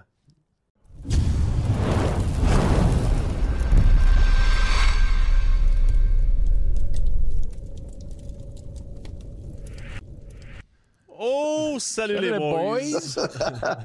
Salut! Jean, t'es-tu craqué, Jean, là? Hey, elle m'a dit autre chose. Je suis vraiment accumulé au pied du mur. hey, je vais dire autre chose. Hey, euh, il a fait une belle chanson, ce gars-là. Je veux dire, il a, il a fouillé dans ma carrière, pas à peu près. Il parle du programme olympique. puis en tout cas, euh, il, a monté, il a monté ça jusqu'aux Canadiens euh, avec le 110% m'a dire. Euh, il, a fait, euh, il a fait quelque chose. Puis la loge à Perron, la, la publicité en plus. Ah, ben, Il t'a tout inclus. ah non, non, euh, je suis accumulé au pied du mur. C'est Comment ça va le baron? Moi, pleine forme, sincèrement, je salue euh, Pascal, je salue euh, mon coach. Salut, que salut. le Canadien, Jean était coach. Mais euh, je voulais juste revenir à François Morancy. Ouais. Parce que il y a- François adore le baseball, hein? Il se Ouais. promène dans différents stades. Puis moi, j'ai été 12 ben, je pensais de rester 12 ans, mais après 10 ans, ils m'ont mis dehors. Samson m'a mis dehors. Mais euh, l'ancien ministre et l'ancien gars de TVA, l'ancien partenaire de Pierre Bruno, Claude Charon, faisait deux voyages par année. Il venait voir jouer les expos. Euh, chaque année, là, il faisait deux voyages, euh, que ce soit à Tampa ou encore à Boston ou à- en Californie, à Saint-Louis. La dernière fois que je l'avais vu, c'était à Saint-Louis. On avait joué 13, 13 manches. On gelait. Puis euh, c'est rare à Saint-Louis qu'on gèle au mois, au mois d'avril. Tout peut arriver. Puis euh, Claude euh, allait chercher du café, puis revenait avec du café. Puis, euh, non, non, c'était un vrai maniaque de baseball. Des vrais un peu fans. comme François Morancy. Ouais, c'est le fun de découvrir des, euh, des artistes comme ça qui aiment le sport. Pascal, comment ça va? Moi, ça va, j'ai pas travaillé dans le baseball, moi. Fait que j'ai aucune anecdote. Euh, Non, mais t'es plein de trophées de tennis, par exemple. T'aimes le tennis, toi? C'est- Hey, le- hey, j'adore le tennis, sérieux, là. Hey, parce que ça, c'est euh, quand je- on fait des rénovations, c'est pour tenir plus de portes. C'est des beaux. euh, En parlant de, en parlant de tennis, euh, Pascal, excellence 2002. Ah, ben ouais. Hey, hey, très fier de ma conjointe. 2000. penses-tu que tu aurais pu euh, Pat- euh, Patrick Roy au tennis? Patrick, t'es un bon joueur de tennis, là. Hey, J'écoutais euh, oh, François Morancy Aucune chance. Aucune chance, parce que moi, j'ai aucun désir de vaincre. C'est sûr que je m'aurais fait ramasser. Zéro mon ouais, désir ouais, de maudit- vaincre. À part Maudit menteur. Ah, segment- Au hockey, oui. Au hockey, oui, quand ça compte, mais dans tous les autres Ouais. sports, là, Ce- aucun désir de Ce, ce segment vous était présenté par les Blue Jackets de Columbus. Hey, On les remercie. Hey. On les remercie. Hey, aucun désir de vaincre. on, va, euh, on va tomber tout de suite dans le hockey, parce qu'il y a une nouvelle euh, qui vient de sortir. C'est Beauvillier qui s'en va avec les Blackhawks de Chicago. Contre un choix de Oh. Contre un choix de cinquième ronde, c'est quand même, je trouve, une belle acquisition euh, pour, pour une équipe qui est jeune comme ça. Ouais. Hey, non, vraiment, ça, c'est une bonne nouvelle pour Connor Bedard. Puis je pense que les fans. euh, moi, j'ai fait la game en fin de semaine dimanche des Blackhawks euh, contre euh, les Blues de Saint-Louis. Puis, tu sais, on a besoin d'un peu de renfort à Chicago. Là. Tu sais, c'est- Vous le savez, les gars, vous faites des games à TVA. Des fois, c'est tough de trouver des, euh, des highlights, des choses à parler des équipes. Puis à Chicago, là, si Connor Bedard, justement, il y avait un après-midi un peu ordinaire. là, il n'y avait pas grand-chose à parler. Euh, à part le jeune Korchinski qui, voyons, qui se développe assez bien depuis le début de la saison. Là, ils ont besoin, ils ont besoin de punch un peu en avant. Ils ont besoin un peu de, de vitesse, un peu de flair offensif parce que Perry, on- comme on le sait tous, n'est plus là. Taylor Hall n'est plus là. Ben, ça, Euh, c'est-tu je lui pense qui va c'est jouer avec, vous pensez? Ben, juste, ben, Pas le choix, euh, là. Pas le choix. D'après moi, il n'y a pas le choix. Il n'y en a pas d'autres, anyway. Là. Fait que, euh, si, Mais c'est un joue beau pas pari. Avec, si- ben, mais en, s'il Ouais. joue pas avec, c'est parce qu'Anthony euh, joue pas bien. Là. Ouais. Euh, Parce que tu ça arrive à Anthony, ça allait super bien quand même à, Islanders. à Islanders. Euh, Il avait réussi, je Mhm. pense, une saison de 18-20 buts. C'est en allant à Vancouver, tu te retrouves en arrière de Bezer, euh, Peterson, tu te retrouves en arrière de plusieurs vedettes, tu as moins peut-être d'opportunités. Hey, il doit être content, lui? Hey, là, tu t'en vas à Chicago, t'es all Ouais. open. Là. là, si ça fonctionne pas, il y a juste lui à blâmer. Là. C'est ça, exact. Il n'y a pas juste Chicago qui a besoin de renfort. Ouh, le baron est, est épicé ce soir. D'après moi, il a pris ses deux canneberges déjà, Oh, lui. Non, j'en ai un, puis il m'a dit une chose, il est pâle. Tu sais, Ah. mais quand Ben est-ce quand est-ce que quand est-ce que tu as vu une rougette, toi, euh, avoir du bronzage? Fait que est là. C'est ça. De toute façon, de toute façon, euh, Beauvillier, Beauvillier il est rentré dans notre, dans notre alignement à Montréal parce qu'on n'est pas capable de marquer de but. C'est pas compliqué. Oh, les, attends une minute, les, les vétérans sont fâchés à soir. Non, non, Ah, mais non, sincèrement, euh, là, non, Jean, ben, Jean a écoute, coaché. Jean t'a coaché. Hey, Moi, j'ai- ça fait quand même 50 ans que je fais ça. Puis j'aime ça voir un spectacle. Tu sais, il y en a qui vont me dire le Canadien a donné un spectacle euh, vendredi. Oui, mais c'était contre la pire équipe de la Ligue nationale, qui a un différentiel de moins 55. On arrive contre un bon club. Moi, j'aime autant, tu te compares aux meilleurs. Tu te vois que tu n'es pas capable. Samedi, c'était des hommes contre euh, une équipe de la Ligue américaine, contre des gars, euh, l'équipe championne de la Ligue nationale. Tu comprends? C'est ça que je veux jouer un spectacle. Puis avec l'équipe qu'on a, je m'excuse, c'est une équipe inodore, incolore, sans flavor, puis plate à mort. Je m'excuse, c'est le même que je vois ça. Je peux me tromper. Mais quand est-ce que cette équipe-là va vous tenir sur le bout de votre siège? Puis demandez-vous pas pourquoi les codes d'écoute du CH baissent, là. Hein? C'est pas Ben- tellement compliqué. On va avoir un spectacle et nommez-moi le nombre de fois que vous avez un spectacle depuis le début de l'année. Ben, moi, je trouve, Si vous euh, avez cinq parties, là, c'est bon. Moi, je trouve, Baron, ce qu'on a perdu cette année, tu sais, qu'ils soient en construction, qu'ils perdent des games, ça me dérange pas. À la limite, on, on a, tu sais, mais on n'a plus l'étincelle. On a, tu sais, l'année passée, Ben, quand on a monté Hervé Pinard, Alex Belzil, on dirait qu'il y avait chaque match quelque chose. On dirait que cette année, il n'y en a pas d'étincelle. Mais tu peux pas t'identifier. Ouais. Il n'y a aucune identification possible. Puis n'eût été de la performance, puis euh, Jean et Pascal sont là pour en témoigner, de, de nos gardiens de but. Mais je vais dire une chose, là, on serait 6-7 matchs en bas de 500. Ben, les, seuls, ça, euh, les, seuls, euh, les seuls moments forts qu'on a eus, là, c'est quand on est allé en prolongation à 3 contre 3. Ouais. Là, là, c'est, là c'était, c'était le fun parce que on n'est pas une équipe qui est vraiment physique. Et euh, quand tu On est pas envoies physique. Un un Carfield, ça glace avec euh, Suzuki, ben, tu sais qu'avec l'espace qu'ils ont en 3 contre 3, ben, il, va, il va se passer quelque chose d'intéressant. Mais à part de ça, de me dire, hey, là, ça a l'air, ça a l'air que quand on va voir les Blue Jackets demain soir, avec leur système, euh, le système assez étanche en zone neutre, euh, on va avoir de la misère à pénétrer la zone offensive. C'est comme pénétrer les Russes. Une chance de dire les Russes. hein, j'ai eu Il peur. sort les classiques à soir. Check ça, Fred. Puis, euh, quand même, dit, une tonne, esti, gars. Une tonne, il est parti. Moi, moi, Non, ben, écoute, une vous autres. ouais. C'est vous autres qui avez ouvert la porte, les gars. en- Comment s'appelle le chanteur? Faut que je le Mark Thibault. Mark Thibault. Oh, on va dire autre chose. Euh, hey, je veux une cassette de ça, moi, cette affaire-là. C'est des cassettes. euh, que- C'est juste un fichier, Jean. On mange plus des cassettes. Jean, on va, on va, on va l'envoyer. On va l'envoyer chanter à tes noces, Jean. Ah non, moi, je suis marié, inquiétez-vous pas. Mais comment, comment qu'on pénètre les Russes? Moi, je veux savoir. Hein? Hey, J'ai vraiment pas là. compris ton système de jeu. Là. Tes tactiques, je les comprends pas. là. Non, on peut faire... Ça, c'est des concepts, ça. Sincèrement, Ah, c'est des des concepts, ok. blagues. Moi, je me souviens, il y avait Serge Leminx qui faisait le mini-pot. Puis il en avait sorti une. Messieurs, Jean en a sorti des bonnes, mais Leminx, tu sais, le mini-pot, c'est pas un jour, on peut frapper à la bande. Il dit Par en arrière, c'est bon.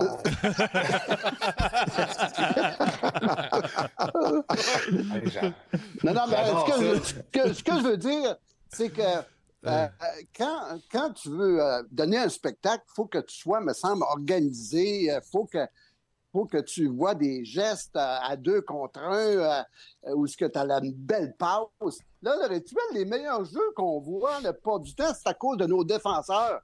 Tu sais, un gars comme Matheson qui part puis qui traverse la, la, la, la glace quasiment d'un bout à l'autre. On dirait que on voit pas ça souvent de la part de nos joueurs d'attaque. Il y a, pas a d'imagination à part de Suzuki, euh, Caulfield une fois de temps en temps. Une chance, une chance qu'on a eu Monahan au début de l'année, les gars, là, Ouais. parce que il y a- on aurait trois à quatre victoires probablement de moins qu'on l'a à l'heure actuelle. Ah non, on va dire une chose, c'est comme tu as dit, Mais euh, Là, on l'a- mis avec ton somnifère. On l'a mis avec ton somnifère préféré, Jean. Tu sais, celui que tu voulais Ouais. 15, là.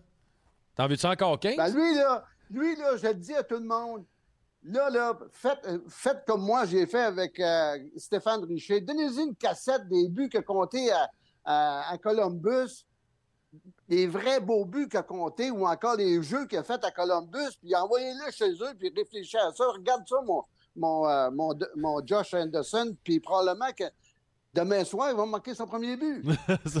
Ben, on est, tu sais, on- est-ce qu'on est vraiment surpris? Tu sais, c'est, euh, tu sais, les, les, le- les départs de saison, là, les, les 10-15 matchs, là, tout le monde, là, tout le monde s'ajuste. tu sais. Fait qu'il y en a qui partent fort. Le Canadien a eu quand même une bonne séquence. Ils ont joué un peu plus à la maison. Il y avait le, un peu, en tout cas, les gardiens de but ont bien joué. Après, les, les planètes se sont alignées. Mais là, après ça, le rendu à la mi-novembre, la, la Ligue se set. Mais je suis Puis Là, tu surpris. vois vraiment, je pense, ben, t'es surpris de quoi? Ben, moi, je- je, moi, je suis surpris. Ben, je suis surpris, je les avais mis 25e, entre 25 et 27.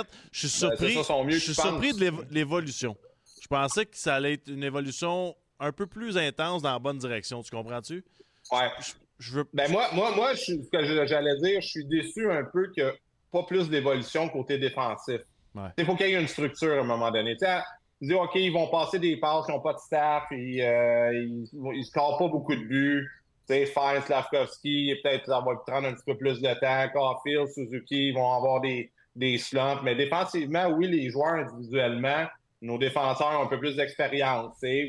Euh, mais collectivement, moi, je trouve dans leur zone, là, c'est c'est un peu comme on voit à Ottawa présentement. Là. Hey, c'est ça fait croche. 4-5 ans, on dirait qu'ils ne s'améliorent pas. Sais, euh, vous, en avez, vous en avez. Ils en, le puck sort pas, on fait les mêmes erreurs, on se fait battre, on est, on est pas focus. Euh, plein de petites choses comme ça. Euh, qui, puis on fait juste donner des chances de, de, de marquer de qualité. Fait que, tu sais, rendu là, à un moment donné, une chance, comme tu. Je suis d'accord avec vous, les gars, les, les goalers. Moi, en tant qu'ancien goaler, je trouve que les gardiens font la job. Mais il faut commencer. Si tu veux avoir une équipe, tu peux pas juste avoir des gars qui scorent des buts si tu veux gagner, genre, dans Ouais, cette on Faut que une ça- structure solide défensive. Là, Nous autres, gars- elle s'améliore pas. Vous autres, les gars, là, vous avez joué dans la Ligue nationale. Combien de fois que vous, avez- vous pratiquiez, par exemple, le, euh, le, le système euh, défensif en zone défensive?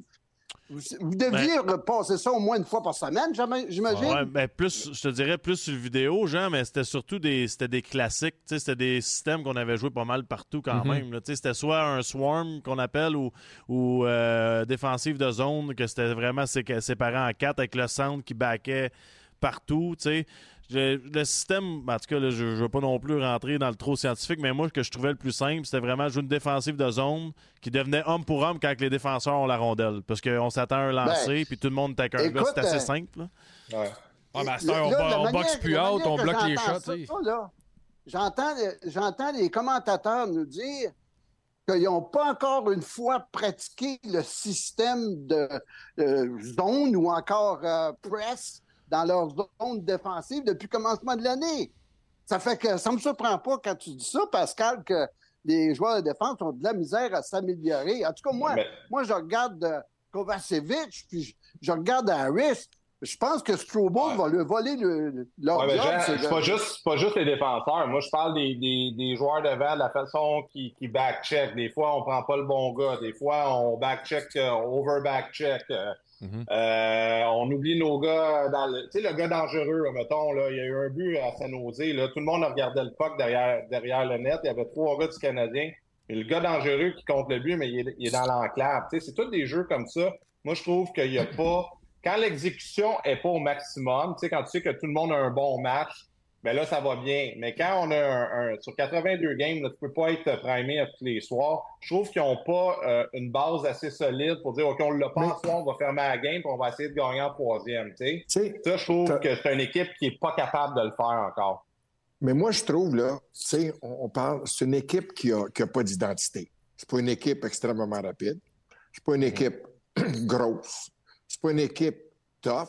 C'est pas une équipe qui, qui peut être arrogante. Lui est arrogant. Je vais vous donner un exemple. Michael Pizzetta a signé un contrat cette année. Y a-t-il quelqu'un qui l'a vu sur la patinoire cette année dégainer, jouer du hockey robuste comme un gars de quatrième trio qui fait peut-être un million coq par année, puis est-ce qu'il avait qui dit je vais m'occuper de Ryan Reeves cette année, puis tout ça? Sincèrement, là, il est supposé être tough, il est supposé amener de la dynamique, rentrer dans le défenseur, ben non, déranger le gardien.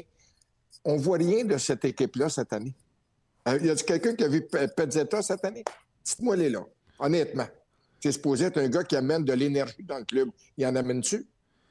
Non, Ben mais là, ben, le, actuel, le- le problème est plus gros que Pezzetta. là. Sais, Oui, oui, Pezzetta, oui, mais c'était juste un malade général, Pascal. Ouais, ouais, ouais, ouais, mais t'as raison. T'as raison. On demande à Max. Max, il l'adore, Pezzetta. Non, mais je- l'année passée, je trouve qu'il frappait, qu'il faisait passée, affaires. oui. Ouais. Mais tu sais, moi, moi, je pense qu'il y a un gros problème de compétition à l'interne. Tu sais, tu regardes les jeunes, là. Il n'y en a pas de stress. Suzuki, il rentre puis il est premier centre. là. Il n'y avait pas personne pour y voler sa place. Puis Caulfield, c'est le seul marqueur, vraiment. là. Je trouve qu'il manque, il manque de profondeur. Puis je le sais qu'on est en reconstruction, mais si tu regardes dans le système en bas, y a-tu vraiment quelqu'un qui est capable de pousser en ce moment? Tu sais, No way. Joshua Roy, on l'aime, il a eu un bon début de saison. Il y en a qui veulent pas l'avoir à Montréal, il y en a qui le veulent, mais il n'y a pas personne que tu te dis, tu sais, dans le temps, mettons, à Montréal, tu te disais, ouais, mais on va rappeler Pacioretty, puis si on le met sur la première ligne, il va scorer. Tu sais, on avait des gars de même, je trouve qu'il n'y en a pas ici. T'as Ouais. raison. Puis regarde, t'as c'est regarde pas, euh, pas, une- pas un gros club, là. Les attaquants sont pas gros non plus. non. Peut-être la plus Ah, petite ben, équipe euh, me souviens. offensive euh, de la Ligue. Je- Hey, ils sont peut-être pas gros, mais à un moment donné, je me souviens qu'on a mangé une maudite volée contre eux autres 10-0. Ça fait que c'est là, ils ont changé. euh, ils ont un, un entraîneur qui est pas. Il est, il est- il est pas malléable trop trop, là, Pascal Vincent. Là. Lui, là, il veut la, il veut la victoire, puis il m'a dit une chose, demain soir, le Canadien est tous bien de se tenir parce que ils vont s'apercevoir que les autres là, ont gagné les deux derniers games, là, les, euh, les Blue Ouais, Jackets. mais regarde comment sont-. Ça prend des couilles pour faire ce qu'il a fait, là. Ah oui. Pas habiller Patrick Liney, puis de laisser euh, Johnny Gaudreau au bout du banc. Ah, ça, m'a Ça, dit. ça ça, ça, c'est un bon point. C'est un C'est un statement. bon point là. que tu amènes, là. Ouais. Hey, quels, quels sont les gars qui sont imputables au sein de notre organisation? Tu sais, euh, à un moment donné, euh, je, je n'ai parlé une couple de fois. Martin Saint-Louis, il faut qu'il enlève sa calotte de, de joueur. Ouais, mais Jean, je, veux- suis d'accord que tu dis souvent ça, mais je veux t'entendre. Toi, tu vas en mettre la calotte pour trois minutes. Là. Demain matin, tu rentres Ouais. avec ta calotte. Dans le temps, tu avais la palette drette. Là, parce Non, avait- non, c'était les, euh, les de même. Ah oui, c'était les de même, ceux-là, c'était en triangle. Fait que, tu rentres avec, demain, tu rentres avec un sifflet, puis c'est quoi tu fais dans cette équipe-là? La, pre- la première chose, là, c'est que les, punitions stupides qu'on prend là, pour de l'accrochage, parce que comme vous l'avez dit, on n'est pas tellement rapide. Ça fait, je comprends pas qu'on accroche tout le temps, moi. Tu sais, les autres, euh, les, les, les gars sont grands quasiment dans les culottes des joueurs adverses. On, ne peut pas faire autrement que prendre des punitions. Ça fait que ça, là, t'es, t'es, obligé de dire aux joueurs, faites ça deux fois, là. La première fois, on te pardonne, oui. Mais la deuxième fois, c'est bien valeur, vous allez, allez payer le prix pour ça. On peut pas accepter des affaires de même. Regardez, regardez au niveau des, euh, des, des, des jeux en désavantage numérique. Hey, 7 buts des 15 dernières tentatives de l'adversaire. On donne des buts à profusion, puis les gars prennent des, pén- des pénalités, puis jamais imputables pour ce qu'ils ont fait. Ils sont jamais fait que accusés toi, de t'enverrais des vétérans dans les estrades pour des punitions? Non, pas nécessairement, non, non. Tu le fais passer un tour. C'est de même que ça commence. Tu, tu le fais, tu fais passer un tour après ça. Hey, tu veux pas rien savoir? Ben là, ça va être le restant de la période, comme Pascal Vincent a fait, comme un paquet d'autres coachs dans l'Union nationale ont fait depuis le début de la Ouais, mais genre, peux-tu se permettre ça à Montréal? Tu sais, On imagine le choix. imagine Mais- comment ça mais- va flyer dans les médias. Tu sais, Columbus, Tampa Bay, ces villes-là. Imagine les médias à Montréal le jour qu'on Puis- a si Caulfield. Ben, arrêtez. m'a dire une chose, si... euh, hey, écoute, Maxime, là, si t'as t'as- t'as peur, t'as peur de la chaleur dans la cuisine, ben, get out of here. C'est ça. get, Ouais. get the fuck. Ben, tu sais, Guillaume, Guillaume, ils l'ont fait, Non, non, ils l'ont fait à Vancouver avec JT Miller au début de l'année. Puis, regarde, après ça, euh, deux, trois semaines Ben après, oui. il était dans le top 3 euh, des scoreurs de la Ligue, tu sais. Bon, juste une question, c'était pas mon opinion, Pascal. Fâchez-vous pas après moi. ouais, là. Non, non, non. Ouais, Non, non, mais moi, Jean je- veut, je je jamais get out of choqué. here. Je suis jamais. Ouais, c'est ben, c'est Jean qui est bien plus Ah choqué, ouais. là. Moi, moi. Non, non, ben moi, écoute, je, regarde ça, je regarde ça, puis il n'y a, personne, il y a, il y a personne qui, prenne de- qui prend des actions eux qui, qui, euh, qui ne performent pas, non, non seulement au niveau de la, de la discipline des pénalités, mais aussi de la discipline du système de jeu. Depuis le commencement, on parle de euh, la game, il faut jouer la game dans la grosse game. Ouais. Tu sais, à un moment donné, là, euh, oui, montre-nous Ouais, qu'est-ce mais- que c'est que t'as- t'as à faire dans, dans, dans la grosse game, parce que la petite game, je la vois pas. Johnny, quand tu gagnes 20, 25, 30% de tes batailles, il y a un contre un dans une game, tu On fais pas le fait, poids. là. Tu n'as pas de chance, t'es fait. Boston n'a même pas eu 18% Bataille, il y a un contre un. Là. Je parle pas de. Les batailles, il y a un Ouais. contre un sur le bord de la bande, puis tout ça pour le, le puck. Tu gagnes pas. Alors, soit qu'il y ait un manque de grosseur, un manque d'effort, ou ben, il y en a qui- sont, qui sont peureux. Nous autres, là, Baron, Je m'excuse, là, mais moi, j'embarque pas là-dedans. Là. Tu es payé, tu joues au hockey baquet, puis il m'a dit une chose, même si le gars mesure 6 pieds 2, pèse 2, 15, 2, 20, si tu as 5 pieds 10, 190, si tu as du gars, tu as du courage, puis tu fais, tu as du cœur, puis tu prends ton équipe à cœur, tu y vas. Tu essaies de gagner tes batailles à un contre un. Baron, Je m'excuse, mais j'embarque pas dans ce, dans ce moule-là de. Non. à Vancouver, Moi, là, là, tu à- gagnes tes batailles, puis tu. Au moins, fais ton possible, je vais le faire pour les gagner. À Vancouver avec Vigneault puis à Saint-Louis avec Hitchcock, là, à tous les matins, la feuille était ça, après une game était sur le tableau avec le pourcentage des batteurs un contre un en ordre. Peux-tu dire que quand les gars arrivaient puis qu'ils se voyaient en- dans le bas de la liste à 12 c'est sûr qu'il est en haut de 50% la game d'après parce que c'est humiliant. faut que tu le saches. ça, que- tes coéquipiers de voix, hein? Max, Max, tu l'as eu, tu l'as eu comme moi, Hitch. Euh, moi, je l'ai eu à Columbus, fou, là. là, tu l'as eu à Saint-Louis. Il était était avec des jeunes équipes. Moi, je me rappelle quand il rentrait à Columbus, on était un peu dans le même genre de situation que le Canadien était. On était en- on n'était pas en reconstruction, on était carrément en construction. Euh, puis on avait des bons joueurs offensifs. Un peu, on avait euh, Rick Nash qui était jeune, Zerdev dans le temps. Euh, on avait, euh, on avait trois, quatre gars là, qui avaient du potentiel. Mais lui, on gagnait des matchs un peu comme le Canadien, puis on n'en gagnait pas. Puis lui, quand il est rentré, là, il, il vraiment, justement, comme tu dis, vraiment établir cette game-là importante. Genre, si ça marchait pas, mais tu passais un tour, tu passais une période. Tout le monde le savait, là. Même Ah, si c'était un, Ouais. un vétéran, Sergei Fedorov, euh, il s'est fait bencher. Euh, puis le lendemain matin, mais tu recommences, puis c'est correct, c'est fini. Puis les bons vétérans, Adam Foote s'est déjà fait bencher à Columbus. Euh, puis après ça, il revenait pour travailler, puis les gars s'amélioraient. Euh, mais il faut que tu parles justement avec cette. la- le seul focus, là, c'est le, le jeu défensif. Quand tu n'as pas de club, pour survivre, il faut que tu sois solide défensivement. Après ça, tu espères que ton gardien ne donne pas des mauvais buts.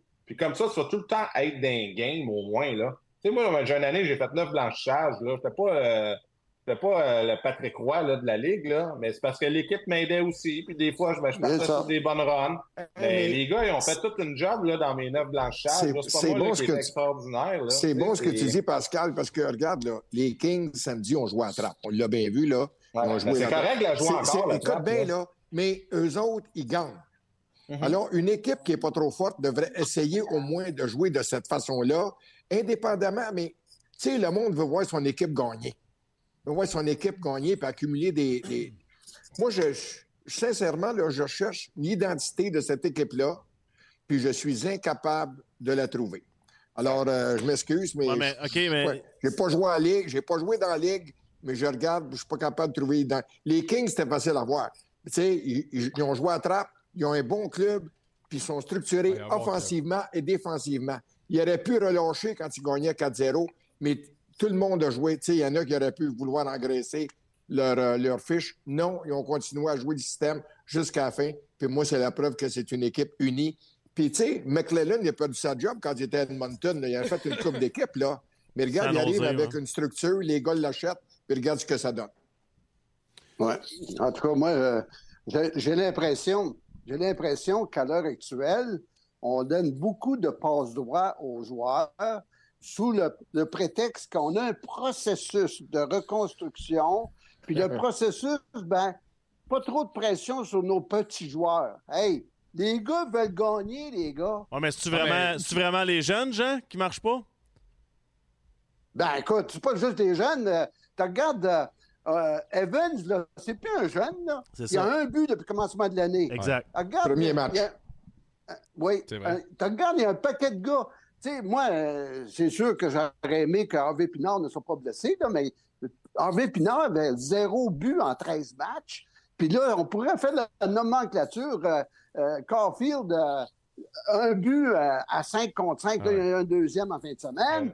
Mais, tu sais, à un moment donné, là, il faut que ces gars-là, mais on- qu'on leur mette de la pression davantage. Qu'est-ce que c'est qu'ils ont eu depuis le commencement de l'année?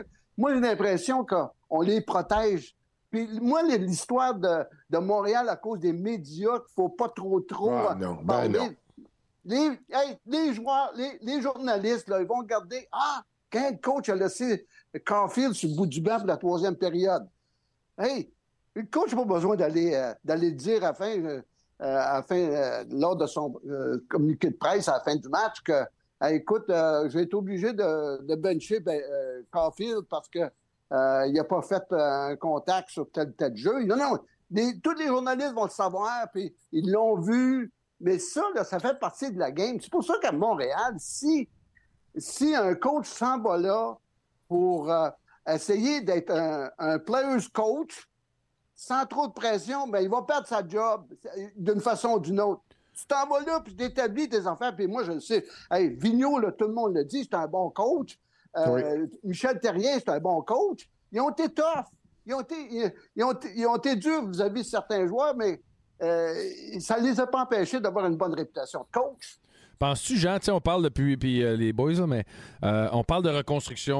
on- au-delà des joueurs, puis au-delà de ce qu'on amène comme système de jeu, si on casse pas ou si on place pas nos, nos barrières, comme tu parles depuis tantôt, on scrape-tu justement cette reconstruction? On est-tu en train de passer un cycle? Parce que ces joueurs-là que tu vas vous demander. Dans 5 ans, tu vas dire à Caulfield, là, faut que tu joues défensivement, faut que tu fasses attention dans ta zone. Quand tu l'as laissé passer pendant 3 ans, es-tu en train de scraper un peu le futur? Mais moi, moi, le danger là-dedans, c'est que tu as des gars que tu payes cher sur des longs contrats qui, qui peuvent devenir confortables à perdre sur- avec la défaite. tu sais. Tu le vois, les grandes organisations, il y, a- il y a comme une hiérarchie, puis il y a tout le temps une façon. Boston, c'est le meilleur exemple parce qu'ils sont Oui. à côté de chez nous, c'est une, rival- une rivalité avec le Canadien. Tu le vois, peu importe qui quitte, il y en a tout le temps quelqu'un, les jeunes embarquent, puis ils rentrent dans le moule, puis c'est un modèle de constance. Quand tu une jeune équipe et tu perds beaucoup, vous le savez, les gars, il y a tout le temps un danger que les gars se battent. T'sais, on joue NHL, je suis content, j'ai une belle vie, mais c'est-tu vraiment l'organisation, genre, euh, que je vais faire ma carrière au complet? Est-ce que cette organisation-là va me donner une chance de marquer? Fait, ch- chance de gagner. Fait que si t'en as des vrais, éventuellement, s'ils ont une chance de partir, ils vont s'en aller. Ça va être un, ça, ça va être un tournant comme ça. Puis les jeunes, ben, c'est ça, ça doit être des bons joueurs, mais ils gagneront pas, ils gagneront pas nulle part. Ils vont avoir du fun, ils vont scorer leurs 30-40 buts, mais ça sera pas des winners, là. Moi, je pense cas- que le danger est là, là. Euh, je- je- c'est hier, je pense, non, c'est aujourd'hui que j'ai entendu les commentaires de, de Sean Mon- de Monahan.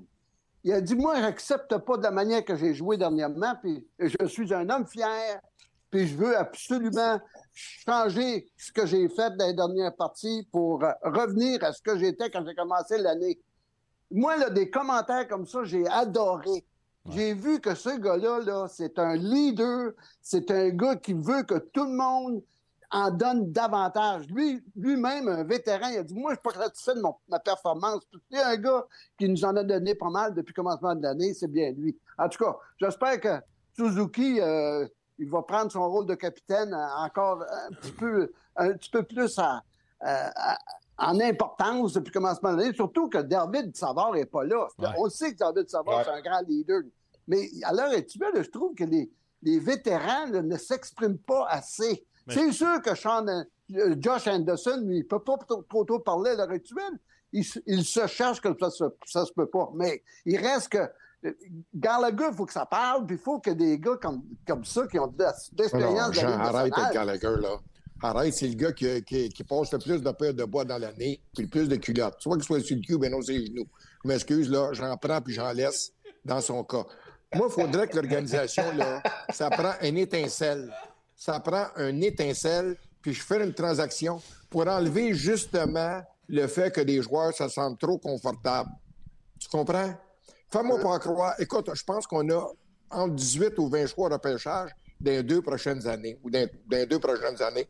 Fais-moi pas croire que tu n'es pas capable d'en passer une coupe avec un goaler, là, l'astique, non, je ne veux pas sacrer, l'astique de ménage à trois, même si les trois font bien, quoi qu'Allen était faible la dernière fois, l'autre dernier match contre les Kings. Fais-moi pas croire que tu n'es pas capable de. Je parle pas Barclay, Barclay, c'est se débarrasser. D'effectuer une transaction pour fouetter l'équipe, pour enlever justement les joueurs de leur zone de confort. Moi, c'est le même. Ça prend une étincelle. Mais là, c'est le contre-club. C'est Corton, chez, euh, Hughes, puis c'est Martin. Ça, c'est, le nouveau contre-club du Canadien. Il ne faut pas s'en faire, là. C'est ça. Ouais, Corton, t'es allé chercher Ouais, Hughes. mais en même temps, c'est tous des gars, c'est tous des gars qui à leur façon ont eu du succès quand même, le baron. Ah, Il y a eu du succès, mais moi dire une chose, c'est pas Batman qui appelle, qui, appelle pas euh, Jeff Molson. Gorton, il se retrouve pas à Montréal, là. Parce que Batman, là, il a un contrôle sur le bain. C'est lui qui a nommé bien des directeurs gérants dans la Ligue nationale. Ouais, je sais, mais en même, temps, boys, là. en même temps, ils ont fait du beau travail. Que peu importe qui qui l'a nommé, Gorton, il a fait bien à Boston, puis il a fait bien à New York. Tu sais, Correct. l'équipe en ce moment, c'est l'équipe de Gorton à New York. Oui, oui. Gort- Gorton a bien c'est fait correct. à, à Mais Boston. il ne faut pas oublier une chose, par exemple. Ils ont passé, tu sais, on parle du petit euh, Lafrenière qui est là. C'est son troisième coach à quatre ans dans la Ligue nationale. Là, il y en a un qui le comprend peut-être, tu sais. Puis regarde comment est-ce qu'il joue, euh, Alexis. Alors, à un moment donné, là, faut que tu fasses quelque chose. Ouais, mais en on n'est même- pas pour Ouais, mais, euh, Ben, tu on sais, est rendu au mois, t'as- au mois de novembre, là, tu ne feras pas euh, regarder ces matchs-là d'ici à Hey, la le fin baron, le baron, t'as bien beau pas aimer Gallagher. Mais Gallagher, c'est un gars qui porte un A, puis c'est un gars qui il fait partie de, cette équipe-là depuis une dizaine Ben, d'années. Il écoute connaît- bien ce que je vais te dire, mon Jean. Je comprends. Ah, c'est pas, c'est pour Asti. Comment se fait que David Savard en a pas, puis Matheson en a un A? Comment ça se fait que David Savard n'a pas de A? Non, non. En même temps, Alain, pas, dans le vestiaire, qu'est-ce qui est important? Là, on peut parler de ça dans le vestiaire, qu'il y ait une lettre ou pas sur le chandail, les gars identifient leur leader pareil. Fait que, il peut avoir l'alphabet sur son chandail, ça dérange pas bien. les vrais gars, je pense que l'organisation le connaissent ceux qui sont les vrais leaders. Puis même si tu n'as pas de lettre, tu peux, être, euh, tu peux être un leader à ta façon. Ça, tout le monde le sait. Là. Je pense que j'apprends pas rien à personne. Là. Euh, Ben, moi, je pense que. mais- Hey, Gallagher, là, il faudrait qu'il s'exprime comme euh, euh, Monahan l'a fait aujourd'hui. Ouais. Puis ça, là, ça va avoir un. Parce que si on continue comme ça, les gars, là, avec les parties, euh, les parties dures qui s'en viennent, après, No- après Noël, euh, au, jour de l'an, ça peut avoir, ça peut, on peut avoir un paquet de matchs qui vont être non significatifs jusqu'à la fin de l'année. Puis là, là, ça va être la déprime totale au niveau des partisans. Là, le rituel, on a encore un certain espoir. Là. C'est pas, c'est, Ah, ben, pas ben, dramatique. Ben, mais tu sais, Jean, Jean. Jean c'est-tu vraiment Gallagher? Puis tu sais, Monahan, great, super, on le sait que c'est un, un, un bon vet, mais pour moi, c'est plus Suzuki puis Caulfield. Faut que c'est leur équipe, là, sont payés comme avec les leaders de cette équipe-là. C'est eux qui vont qui sont supposés faire gagner le Canadien dans 4-5 ans. C'est leur équipe, là. Fait que les autres, maintenant, c'est eux qui sont supposés de, de dire OK, je dois performer mieux. Ils doivent se mettre une, une pression plus individuelle puis mettre la barre la plus haute. Tu sais, c'est quand ton meilleur scoreur, tu payes 7 millions par année, il a deux buts à 5 contre 5 euh, rendu à la fin novembre, ben le, le kid, faut qu'il s'en mette un peu plus ses épaules. Là, tu sais, il faut que tu. À un moment donné, il faut que tu réalises comme joueur qu'est-ce que tu amènes comme équipe, qu'est-ce que tu apportes à l'équipe. Si t'es Ouais. payé en, en tant que ça, mais regarde, tu as des responsabilités aussi. Là. Avec. à à 22, 23 ans, à un moment donné, si tu es un bon joueur dans la ligue, dans une bonne équipe ou peu importe, ben, il faut que, tu sais, faut que tu réalises ce que tu représentes puis il faut que tu l'assumes. Là. Sinon, c'est pas pour toi. Là. Mais toi, quand tu étais à, à Columbus, là, est-ce que euh, Rick Nash, c'était. Parce qu'il était jeune, lui, quand il a été nommé Ouais. capitaine, là. Est-ce que c'était un gars qui s'exprimait? euh, euh, Ben, tu C'était-tu un leader? nous, on a, on a Rick, puis moi, on a grandi de- ben, naturellement avec Hitch, mais nous autres, le leader de notre équipe, c'était Adam Foote. Adam Foote, là, euh, quand Ouais. je donnais un mauvais but, là, il était sur la glace, il se retournait live, puis il me donnait de la merde. Genre. Il dit, wait, wait the fuck up, tu sais. Moi, je l'envoyais Ouais. promener, puis c'était une culture plus old school, mais on a appris là-dedans. Puis quand, mettons, devant les médias, quand je quand j'étais pas bon, ben, je disais, ben, j'ai pas une bonne game, puis euh, c'est tout, puis il faut que je sois meilleur, puis je, je me mettais moi-même la pression. Je me rappelle, lui, qu'une fois, il avait 19... Il il a été 19 matchs sans compter. Il en faisait des boutons. Il n'y avait plus de peau dans les mains, tout ça, genre, ça. parce qu'il il essayait... Tu sais, tu vois que le gars, on était tous derrière lui parce qu'on voyait que le gars prenait ça à cœur. Tu sais, il était, il était en train de se rendre malade parce qu'il ne carrait pas, puis on n'avait pas d'autres qui comptaient des buts. Quand Rick Nash comptait pas deux buts, quand Adam Foote euh, jouait pas 30 minutes par game, puis moi, je faisais pas 40 arrêts, on gagnait pas. Fait que euh, c'était ça. Mais écoute, on se mettait de la pression, puis les joueurs embarquaient là-dedans aussi. Là. Mais il faut, là. C'est pour ça qu'il est devenu capitaine, parce que on le voyait que même s'il parlait pas beaucoup, Rick, on le voyait à tous les jours, il essayait de trouver des solutions. Dans le vestiaire, on savait que c'était vraiment notre leader. Mais Adam Foote, nous, un vétéran de qualité, il nous a énormément aidé à Columbus. Euh, les jeunes, mais l'organisation pour mettre les standards bien plus hauts qu'ils étaient. On ne savait pas, nous, on était jeunes, on pensait Ouais. on va devenir bon à un moment donné. Mais lui, il avait gagné des Coupes Stanley avec Patrick, tout ça, puis il nous contait des histoires, puis dans les pratiques, il arrêtait même, c'était quasiment un joueur-entraîneur, il arrêtait les pratiques, puis il commençait à nous donner de la chenoute, puis quand il était choqué, là... Sérieux? Non, non, mais quand, il, quand Adam, était choqué, c'est parce qu'il fallait monter le jeu d'un cran, tu sais, puis il allait au bat pour les joueurs, il se pognait avec les coachs, mais il répondait à l'appel aussi. Puis quand il était pas bon, il venait le voir. Est-ce disait, quelqu'un à Montréal qui est ah. capable de faire ça? Ben, c'est ça, ça, je sais pas. Mais je pense que les bonnes organisations, ils en ont tous au moins un ou deux, tu sais. Ouais, mais c'est. Moi, j'ai vu Alfredson peut-être faire ça, mais sinon. Ouais. Ben, c'est ça, mais. King, là. Ah, ça prend un king. Ça prend un Ah, king. Hey, Mais en même Moi, temps, quand, quand un gars de même essaie d'établir une culture, ça, ben, moi, prend, je pense ça prend un coach avec ça. un ego qui est, qui, qui est correct, là. Si tu pognes un coach Ouais. euh, avec un ego démesuré, tu peux pas faire Ouais. ça, là. Ah Euh, non, mais c'est ça. Mais nous autres, Hitch, il était tough, mais il était quand même correct. J'ai un commentaire, euh, les amis, euh, pertinent de André Dumais qui dit Montréal et 9-10-2 pour un club en reconstruction. Pourquoi autant de négatifs ce soir? Moi, je ne parle pas de négativisme, je dis juste que je vais avoir un spectacle. Je n'ai pas souvent des spectacles. Le gars qui paye, euh, le gars qui paye 500 dollars pour deux billets, il va avoir un spectacle. Moi, je vais vous poser une question, là. Vous êtes les quatre. Payeriez-vous 500 dollars pour une paire de billets d'un roue pour aller voir le Canadien? Répondez-moi honnêtement, là. Non. Je vous pose la question honnêtement. Non. OK. Ben, vous, Non. avez répondu. Ouais, ben, Non, non, mais euh, écoute, euh, le- le- l'auditeur, là, le téléspectateur qui nous regarde ce soir et qui dit qu'on est négatif, moi, là, je veux juste revenir sur ce que Martin Saint-Louis a dit aujourd'hui, qui était satisfait de son bilan de quart de saison. Puis moi, ça m'a vraiment surpris. Écoute, je regardais les, les surprises qu'on a depuis le commencement de l'année, gardien de but. Je pense que les défenseurs qui ont appuyé l'attaque, ça, c'est des belles surprises. Monahan, ça a été une belle surprise.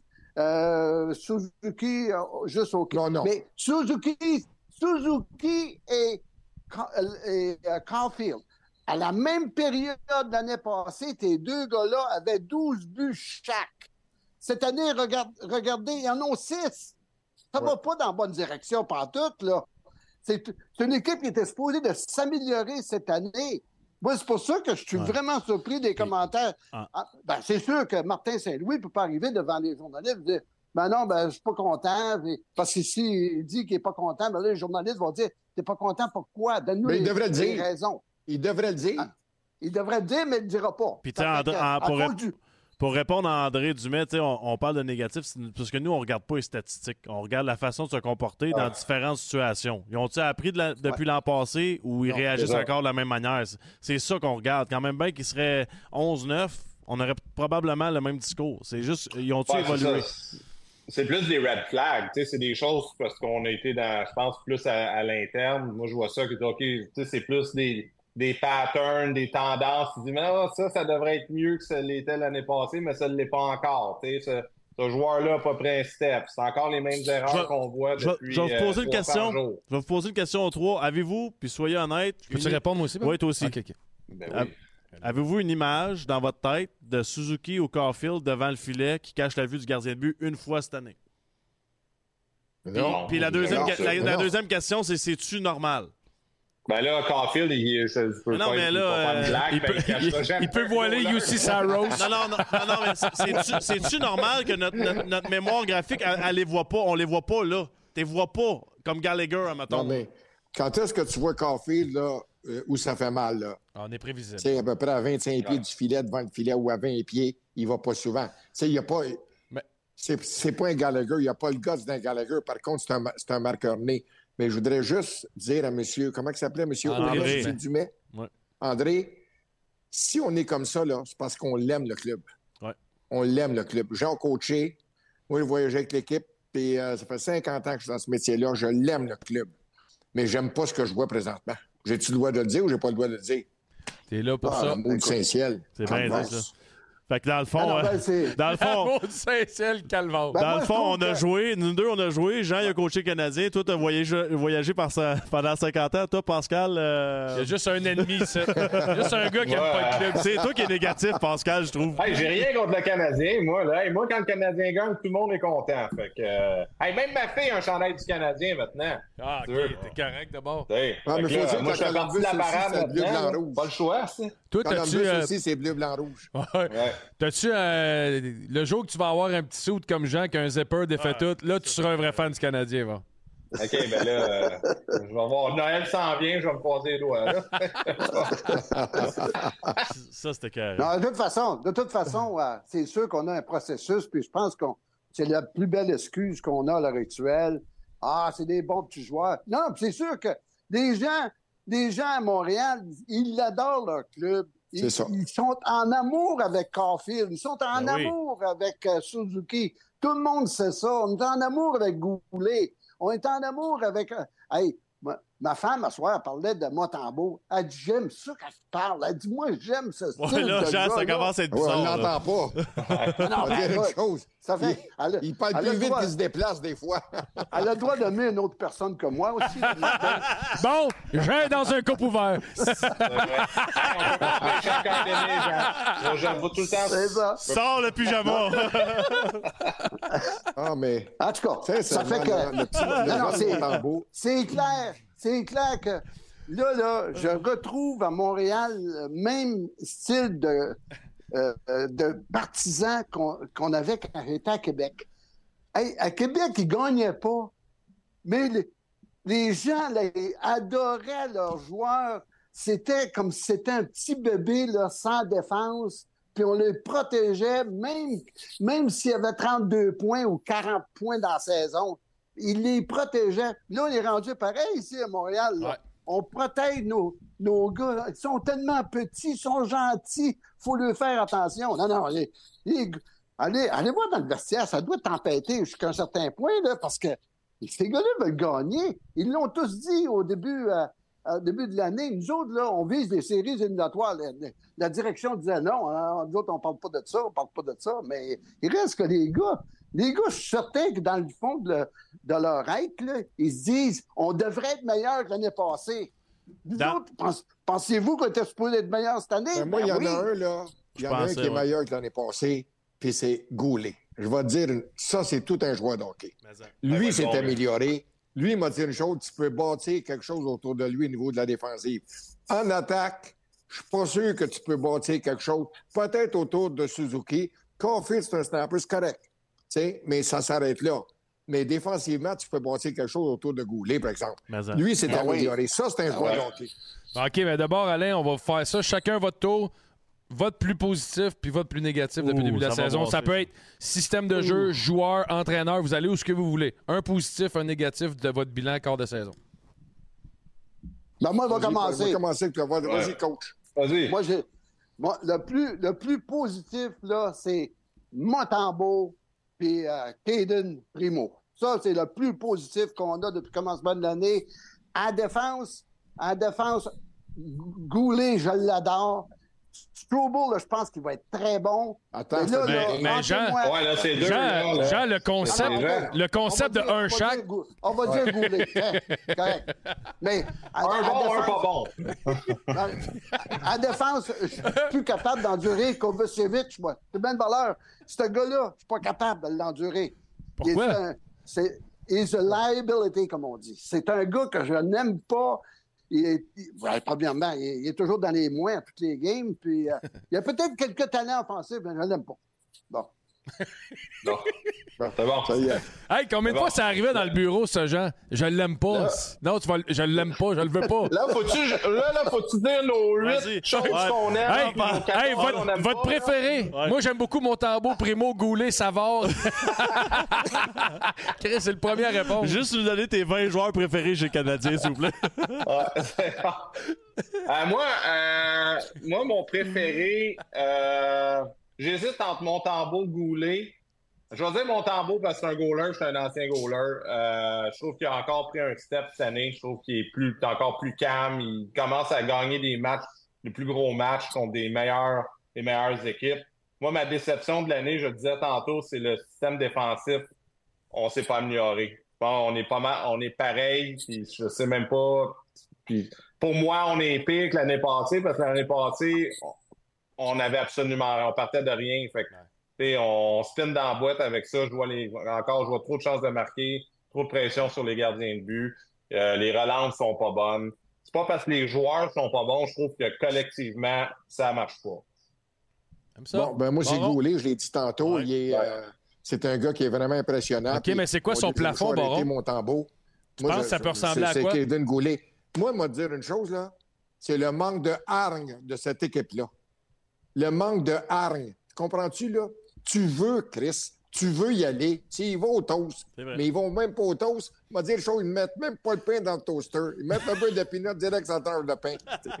fait que je m'excuse, mais moi, moi, c'est le manque de, là- manque de hargne de cette équipe-là. Mais c'est mais peut-être un manque de talent aussi, mais si tu veux le savoir, moi, c'est un manque de hargne. Puis le gars qui m'impressionne le plus, c'est Kaden Goulet. Je suis d'accord. Moi, Goulet, je pense qu'il peut devenir un McDonough.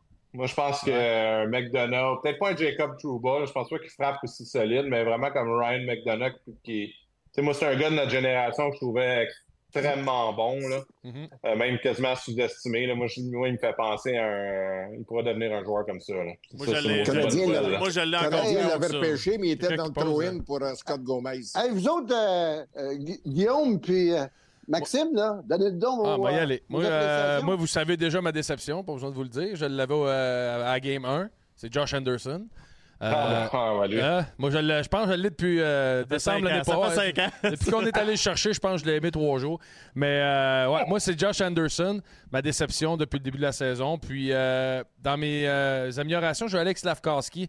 Je trouve que dans les derniers Ah, c'est bon. 10 matchs, on voit une petite progression positive qui démontre quelque chose qu'on n'avait pas vu encore. Fait que j'irai avec euh. Même chose, moi, positif, c'est Slavkowski. Je trouve qu'il a confiance avec la rondelle, il est plus fort sur ses patins, puis je suis capable de voir qu'est-ce qui va arriver avec lui dans le futur.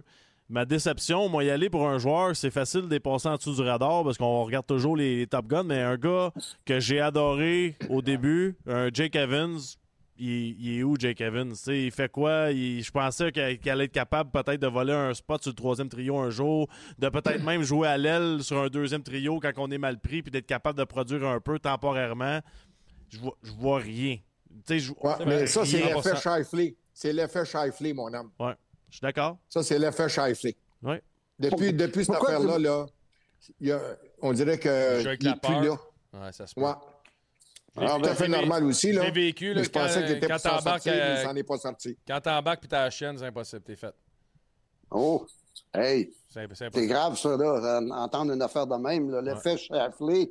Hey, Ouais. je vais dire pas, chose. Jean? euh, ben, moi, je pense que les gars dans la Ligue nationale ont tellement de caractère qu'ils passent. Il y, en a, il y en a qui ont eu des commotions cérébrales à répétition, puis ils veulent toujours y retourner. Voyons donc. Ouais, T'sais- mais c'est pas tout le monde, Jean. Non, c'est pas tout le monde. hein. Pas Non, je le sais. Écoute, toi, toi je le sais, Guillaume, tu es obligé à un moment donné d'arrêter à cause de ça, là. Mais il Lui reste aussi, il y a eu beaucoup de. Tu sais, puis on, on est en train de. On, on dit ça, là, mais je veux dire, c'est sûrement pas ça, mais ça se peut. C'est sûr que c'est un, un petit facteur. Ça se peut être un facteur. C'est Ça sûr que c'est un facteur. Ouais. Je suis d'accord. Toi, Mais- hey, Guillaume, puisqu'on parle de ça, est-ce que c'est toi qui as décidé d'arrêter ou c'est les médecins qui ont dit c'est fini, si on était à ta place, t'arrêterais ça tout de suite? Ouais, c'est. Ben, c'est. Dans le fond, mon ex, ça me, on- j'étais en Suisse dans ce temps-là, puis elle m'a dit euh, Moi, je crisse mon camp, je retourne à la maison, là, je veux pas. euh, je suis tanné de voir ça. Là. Puis euh, les docteurs aussi. Les docteurs disaient On peut pas te Ah. confirmer c'est quand la prochaine, puis que tu reviens pas de là. là tu sais, fait que... Ah, Tu pensais combien de temps enfermé dans une pièce, là, sans lumière, rien, euh, Guillaume? Ben, moi, j'ai eu sept commotions les trois dernières années. Fait que. euh, Ouf. fait le calcul, puis c'était des un mois ou deux ou deux mois et demi. Là, fait que. C'est ça. C'est assez long. Tu te rappelais plus euh, que la, la poignée était où? T'es qui, toi? Comme, Ça, comme- c'est clair, hein, dire ça. Clair. Mais euh, toi, excuse-moi si je reviens là-dessus, est-ce que le protocole était aussi sévère dans ces années-là? euh, Ah ouais, j'ai- coulé le baseline sur mon nom aussi. Hey, Jean! T'es joué le soir. Jean! non, mais pour vrai, pour vrai, le protocole, il était. euh, Oh, euh, c'est- moi, moi c'est le baseline. Non. Le baseline, Hey, oui, là. Au début de carrière, le protocole, je m'excuse. Non, non, au début de carrière. Hey, non. Jean, je me suis fait casser la gueule d'un combat, une commotion, je trouvais plus le banc, puis ils m'ont donné du Pepto-Bismol avec de la glace dans le cou. Là. Du Pepto-Bismol? J'avais Oh. des étourdissements puis mal au cœur, on m'a on m'a donné C'est ce que c'est que Mario, Mario Tremblay m'a toujours dit. Il dit, tu sais, dans ce temps-là, la commotion cérébrale, ne connaissait pas ça. Il dit, on, guéri- on guérissait ça avec euh, trois aspirines puis trois grosses Molson. Puis il dit, m'a dire une chose, le lendemain, on était prêt à jouer. Ouais, mais m'a dit, euh, bon, Dans ce temps-là, là, m'a dit, bon, une euh, une commotion que je suis pas capable de marcher dehors dans la rue pis sans vomir. Tu joues pas le lendemain quand même, ben, je Non, prends trois grosses Des, des- le jeu est il y a une différence plus- entre un shake-up. C'est arrivé souvent que tu vas frapper un gars. Moi, à fois, je frappais Chara, euh, je voyais des étoiles, puis j'avais les jambes molles. tu sais, Mais au final, c'est pas une commotion, mais Chris, c'était un shake-up. là. T'en souviens-tu quand je m'étais trompé de base? J'ai déjà été là-dedans. par exemple, à qui c'est Il est arrivé. venu me porter au bas de punition, je savais plus j'étais où. Ah, c'est sûr. C'est sûr qu'il y, a- il y a certains gars qui ont des effets. Je pense à, à Drouin quand il s'était fait ramasser par Ovechkin. Ouais. C'est clair que ça a été, euh, Ah ouais. ça a été euh, mortel pour lui pour les deux prochaines années. Et euh, le petit Byron, là. Ouais, mais ça change, la, ça change la game, là, c'est sûr et certain. Oh! là. Tu sais, pas un accident non, de char, puis tu me diras si tu vas être dans la ligne de gauche encore à 130 le lendemain. Tu comprends? Tu un- Ouais. break un peu, tu roules, puis tout va bien, mais tu tu conduis plus de la même manière. Là. Mais le pire, là, T'es dans le champ. moi, le Mais, pire euh, que, ce j'avais, là, c'est quand que tu, tu te sens bien, Puis là, fouille-moi pourquoi, t'as juste une pensée négative, t'es scrappé. Moi, c'était ça qui arrivait. T'es correct, t'es prêt à jouer, tout. Puis là, tu fais juste, hey, si ça. Ah, là, t'es fait. C'est fini. Là, tu penses, puis là, t'es une seconde heure, fini. C'est juste ça, c'est juste une pensée qui vient qui. Si je me. Tac, terminé. Le focus est plus là. Ah non, Ouais. tu penses juste à ça. Merci, messieurs. Ouais. Très, très belle évaluation. Puis Ouais. j'étais en train de me poser la dernière question de la soirée. On va-tu être capable d'avoir des gars dans ce vestiaire-là qui vont le prendre, le contrôle, pour devenir des vrais leaders puis des vrais superstars? Dans, tu sais, on parle toujours de dans 2-3 ans, mais. Puis je- c'est vraiment une question, c'est pas mon opinion, mais Suzuki Caulfield, sont-ils capables de prendre cette équipe-là puis de faire comme les vedettes dans toutes les équipes de la Ligue nationale ont fait? Ou? Moi, je regarde juste, la- juste le gestuel de Suzuki. Suzuki, quand il parle, je suis pas capable de le comprendre. J'ai- verbalement, je comprends rien de ce qu'il dit parce qu'il il parle les dents serrées. Fait que lui, la- non, non, mais la seule façon, la seule façon que ce gars-là va prendre le contrôle, c'est par son jeu sur la glace. Parce que son expression verbale est pas bonne. Bon. Bon. Hey, Jean, tu me fais rire en maudit. Mais moi, le gars qui me fait plus rire dans l'équipe, là, sincèrement, là, c'est moi, c'est Samuel Montambeau. Quand, quand tu donnes une entrevue, là, je vais te dire, sincèrement, je ris parce que c'est un bon gars. Puis Martin Saint-Louis l'a dit, il est cool, il est calme, il est jamais trop haut, jamais trop bas. Mais quand tu donnes une entrevue, il m'a dire une chose. Imagine-toi, il faut que tu traduises ça en anglais. Et tabarnouche, t'es dans le trouble. Il paye des gars pour ça, par exemple, de traduire. Fait que ça, c'est correct. je le sais, Pascal, mais tu sais, les gardiens de but, vous autres, sincèrement, c'est comme les releveurs au baseball, les releveurs numéro un. Vous êtes dans une. Vous êtes, on appelle ça des bébites à part. Sincèrement, c'est parce que l'élite. vous n'avez pas C'est le droit de vous tromper. sport. C'est l'élite du sport, les gardiens de but. C'est là, Vous c'est avez là pas que le droit de vous tromper. l'élite. L'élite. Hey, faut pas croire qu'un journaliste, ça fait 50 ans qu'il fait ça, il est pas capable d'écrire. non, non, écoute-moi, moi, t'expliquer quelque chose. Elle, l'apostrophe, E, accent aigu, elle OK. C'est bon, c'est bon. Mais pas, mais pas l'élite. Pas, pas les gars après game, des fois, ils vont dans Bon. l'élite. Ouais, mais là, je vais, vous arrêter, je vais vous arrêter ça. Vous en allez dans, les- dans, dans vos litres, dans, dans les litres. C'est- C'est le temps d'aller dans les litres. Salut, les gars. Hey. Comme Baron dit l'autre fois, je vais y aller que la préposée dise je de brosser mes dents. Salut, gars. Hey, on avance. On avance. On avance. On avance. Salut, Passe. Salut, Jean. Salut. Salut, soirée. boys. Salut. Bonne soirée. Yes. Euh, on vous rappelle, euh, tantôt, on a manqué au départ euh, que Horizon était présentateur du débatteur de la soirée, qui était Jean Perron, encore une fois. Merci, Marc Thibault, pour la chanson. Merci, Horizon. Euh, on prend une petite pause, petit flashback. On revient immédiatement après avec la troisième période. On prend vos appels. Venez, vous, venez nous jaser à la gang.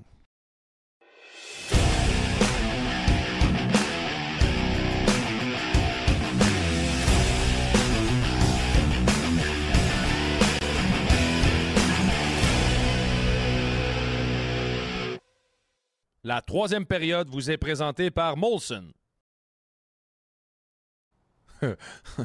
on dirait que c'est belle voix. c'est bien meilleur quand c'est le vrai gars de radio, par contre, puis que c'est pas moi, c'est pas. euh, en tout cas.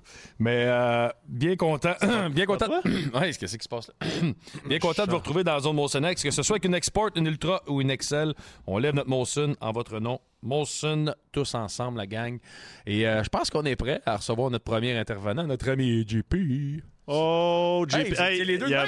Et maintenant, accueillez le marqueur du tour du chapeau. Ben oui. Son troisième 10 matchs, compté par notre ami JP. JP, parle-nous de ton tournoi. Là. Ben, c'était c'était six Ben, matchs, hein, je pense, ça se peut-tu?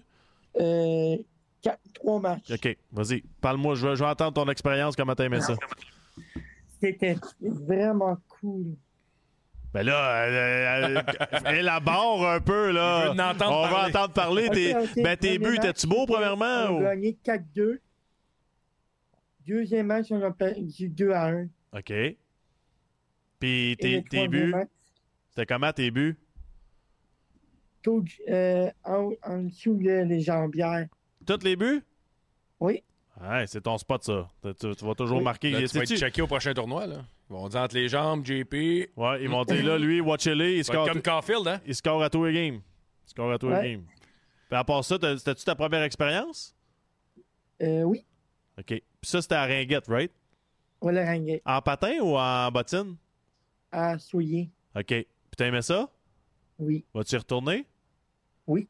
Ah, c'est une bonne affaire, ça. Puis que de quoi tu veux nous parler? À soir, t'es toujours bon, là, dans un petit commentaire de hockey, là, t'entends. Josh Anderson, je suis plus Ah, capable. ben là, je te laisse avec Guillaume. Les deux Yes, chialeux, les deux bon, chialeux. Anderson, là. Ah ouais, euh, parlez-vous ensemble. Qu'est-ce que t'aimes plus d'Anderson, là? Hein? Qu'est-ce que t'aimes pas d'Anderson? Il arrête pas de lancer plus haut le, le- la- le but. Ben là, là, JP, tu peux pas dire qu'un gars, il- t'es tanné parce qu'il lance pas à la même place que toi, tu scores. Ça, ça marche pas, là. JP, il aime pas le gars parce que lui, il score 5 volts puis Anderson n'est pas capable. ça marche Je pas. vous laisse dans le. le- c'est le fan club d'Anderson. C'est la première fois que JP veut me parler. Arrête, tu vas lui faire de la peine s'il parle pas. OK. Ben, moi, je pense, S'il est pogné avec moi, il va faire une plainte. je pense qu'il est temps. euh, il est temps de. Il est temps de l'essayer ailleurs, là. Pas, puis pas sur l'avantage numérique, mettons. là. C'est le banc, maintenant? Sur- euh, Peut-être pas sur le banc, parce que c'est quand même. On Ouais. peut, On peut c'est impossible enlever- de dire qu'il travaille pas. là. Non, non, ben non, ben non. Il est pas là qui, qui se pogne la beigne, là, quand même. là. Non, c'est ça. Mais il a besoin d'un petit refresh. là. Changeons son, son environnement un peu. À 5.5, 6 par Ouais. année, il faut Ouais. t'en mettre dedans. Merci, euh, merci mon. JP. Toujours Et, un euh, honneur. Ouais. Allen, Ouais.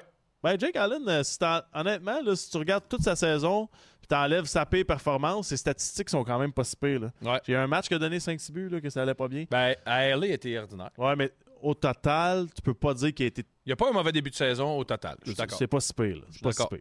Mais j'ai hâte de voir ce qu'on va faire avec les gardiens, mon JP. Merci, mon JP. j'ai vu quelqu'un euh, au travail. Danick. Ah oui? Ah, je sais. Oui, Danick. Danick est venu te dire salut. Danick, mon petit coquin. Y a-tu fait euh, Salut, JP? Salut, mon JP. Dans les boys. Salut, mon chum. Euh, le pool de la poche bleue, encore une fois, de retour avec Cogeco Média, pool expert tricolore sport. Pas trop tard pour t'inscrire pour gagner des prix hebdomadaires. Donc, les prix de la, chaque semaine. Euh, la semaine 6, c'est Sylvain Laplante qui a gagné. La semaine 7, c'est Nicolas Simard Turcotte. Un ensemble de cadeaux des Canadiens d'une valeur de 150 offert par Tricolore Sport. Et notre équipe va communiquer avec vous. Euh, et l'envoi sera effectué à la fin du mois. Donc, attendez qu'on vous euh, contacte. Mais félicitations pour avoir gagné le prix hebdomadaire. Et euh, le Grand Prix, bien sûr, un match de hockey avec Guillaume et Maxime au Centre Bell pour la saison 2024-2025 avec toi puis 5 de tes chums. Courtoisie de nos amis de chez Cogeco Média et des prix hebdomadaires, encore une fois, pour euh, les gagnants de chaque semaine. Donc, félicitations aux gagnants. On va rentrer en contact avec vous. Et euh, on peut rentrer notre prochain invité, Simon. Allô? Salut, Anne. Ça salut. va? Ça va bien? Ouais, j'ai juste le goût de vous jaser de Corey Perry. Je vous avoue que cette histoire-là, ça m'attriste beaucoup. Ouais, ben, qu'est-ce. On- ben, premièrement, on ne sait pas l'histoire encore exactement, là, Anne, à ce que je sache, ou moi j'ai-tu manqué quelque chose? ou- Ben, les rumeurs euh, de, de, de, de, de liaison avec une mère de joueur, ça a l'air que ça a été démenti. Ça, c'est aux dernières nouvelles. Puis de toute manière, moi, je trouve que c'est du patinage de basse Ouais. classe. Là. Quand ça, On ça s- a patinoire dire qu'il est pas bon, on a le droit, mais quand ça s'en va ailleurs de ça, c'est pas de nos affaires. Ça, c'est Ben, mon opinion. Ça, c'est mon Fait opinion moi, ce que je pense, c'est que c'est d'autres choses dans le code de conduite qui a été violé pour qu'on le mette dehors. Excusez l'expression, mais il s'est fait carrément crisser dehors. Là.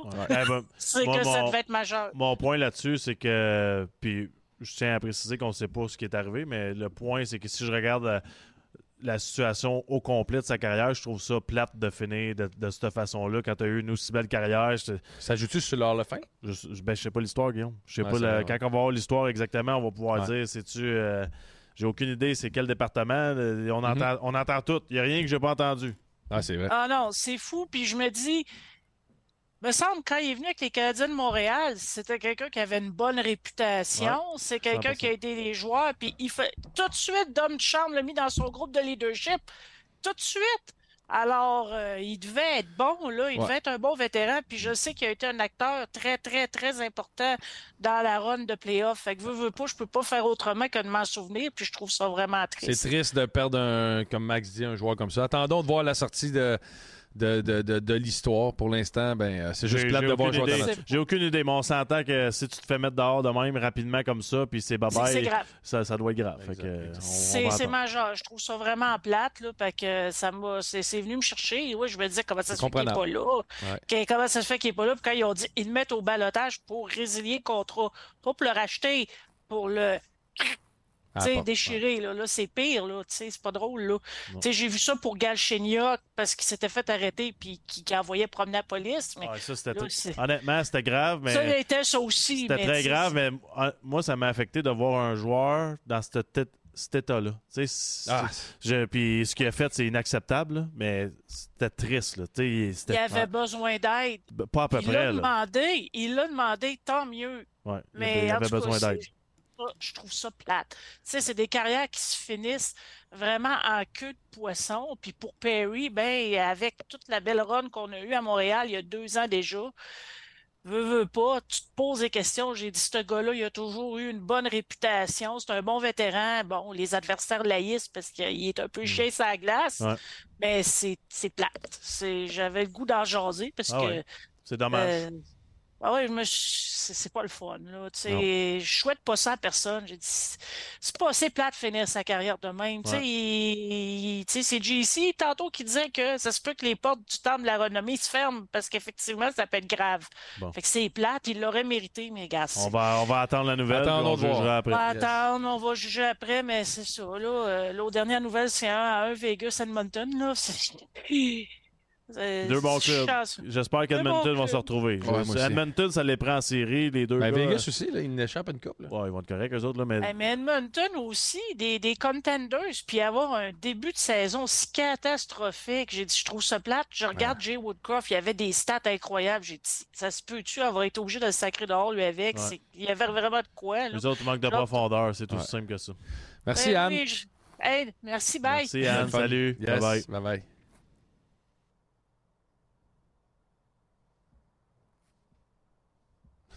Je chaîne dans ton téléphone. Sérieux, Je c'est- suis c'est fait pas prendre, là. hein? Je fait prendre. Bon, mais euh, merci la gang. Ouais. merci la gang d'avoir été là. On a eu une semaine mouvementée. On va aller faire un petit, euh, petit un petit dodo. C'était bien le fun. Euh, merci à tout le monde d'être venu ce soir au Coin Bleu. Marie la Taverne Hockey, François Morancy qui est exceptionnel, toute notre équipe autour. Et euh, merci à vous les fans. Merci à tout le monde d'être là encore ce soir. Merci à Mike euh, Ward pour le merci à message. Mike Ward d'avoir mis les, euh, Les choses au clair. les choses au clair. Puis on passe à autre chose. On vous embrasse. Puis on se voit très bientôt. La Poche Bleue, une présentation de sport, interaction et des concessionnaires Ford du Québec.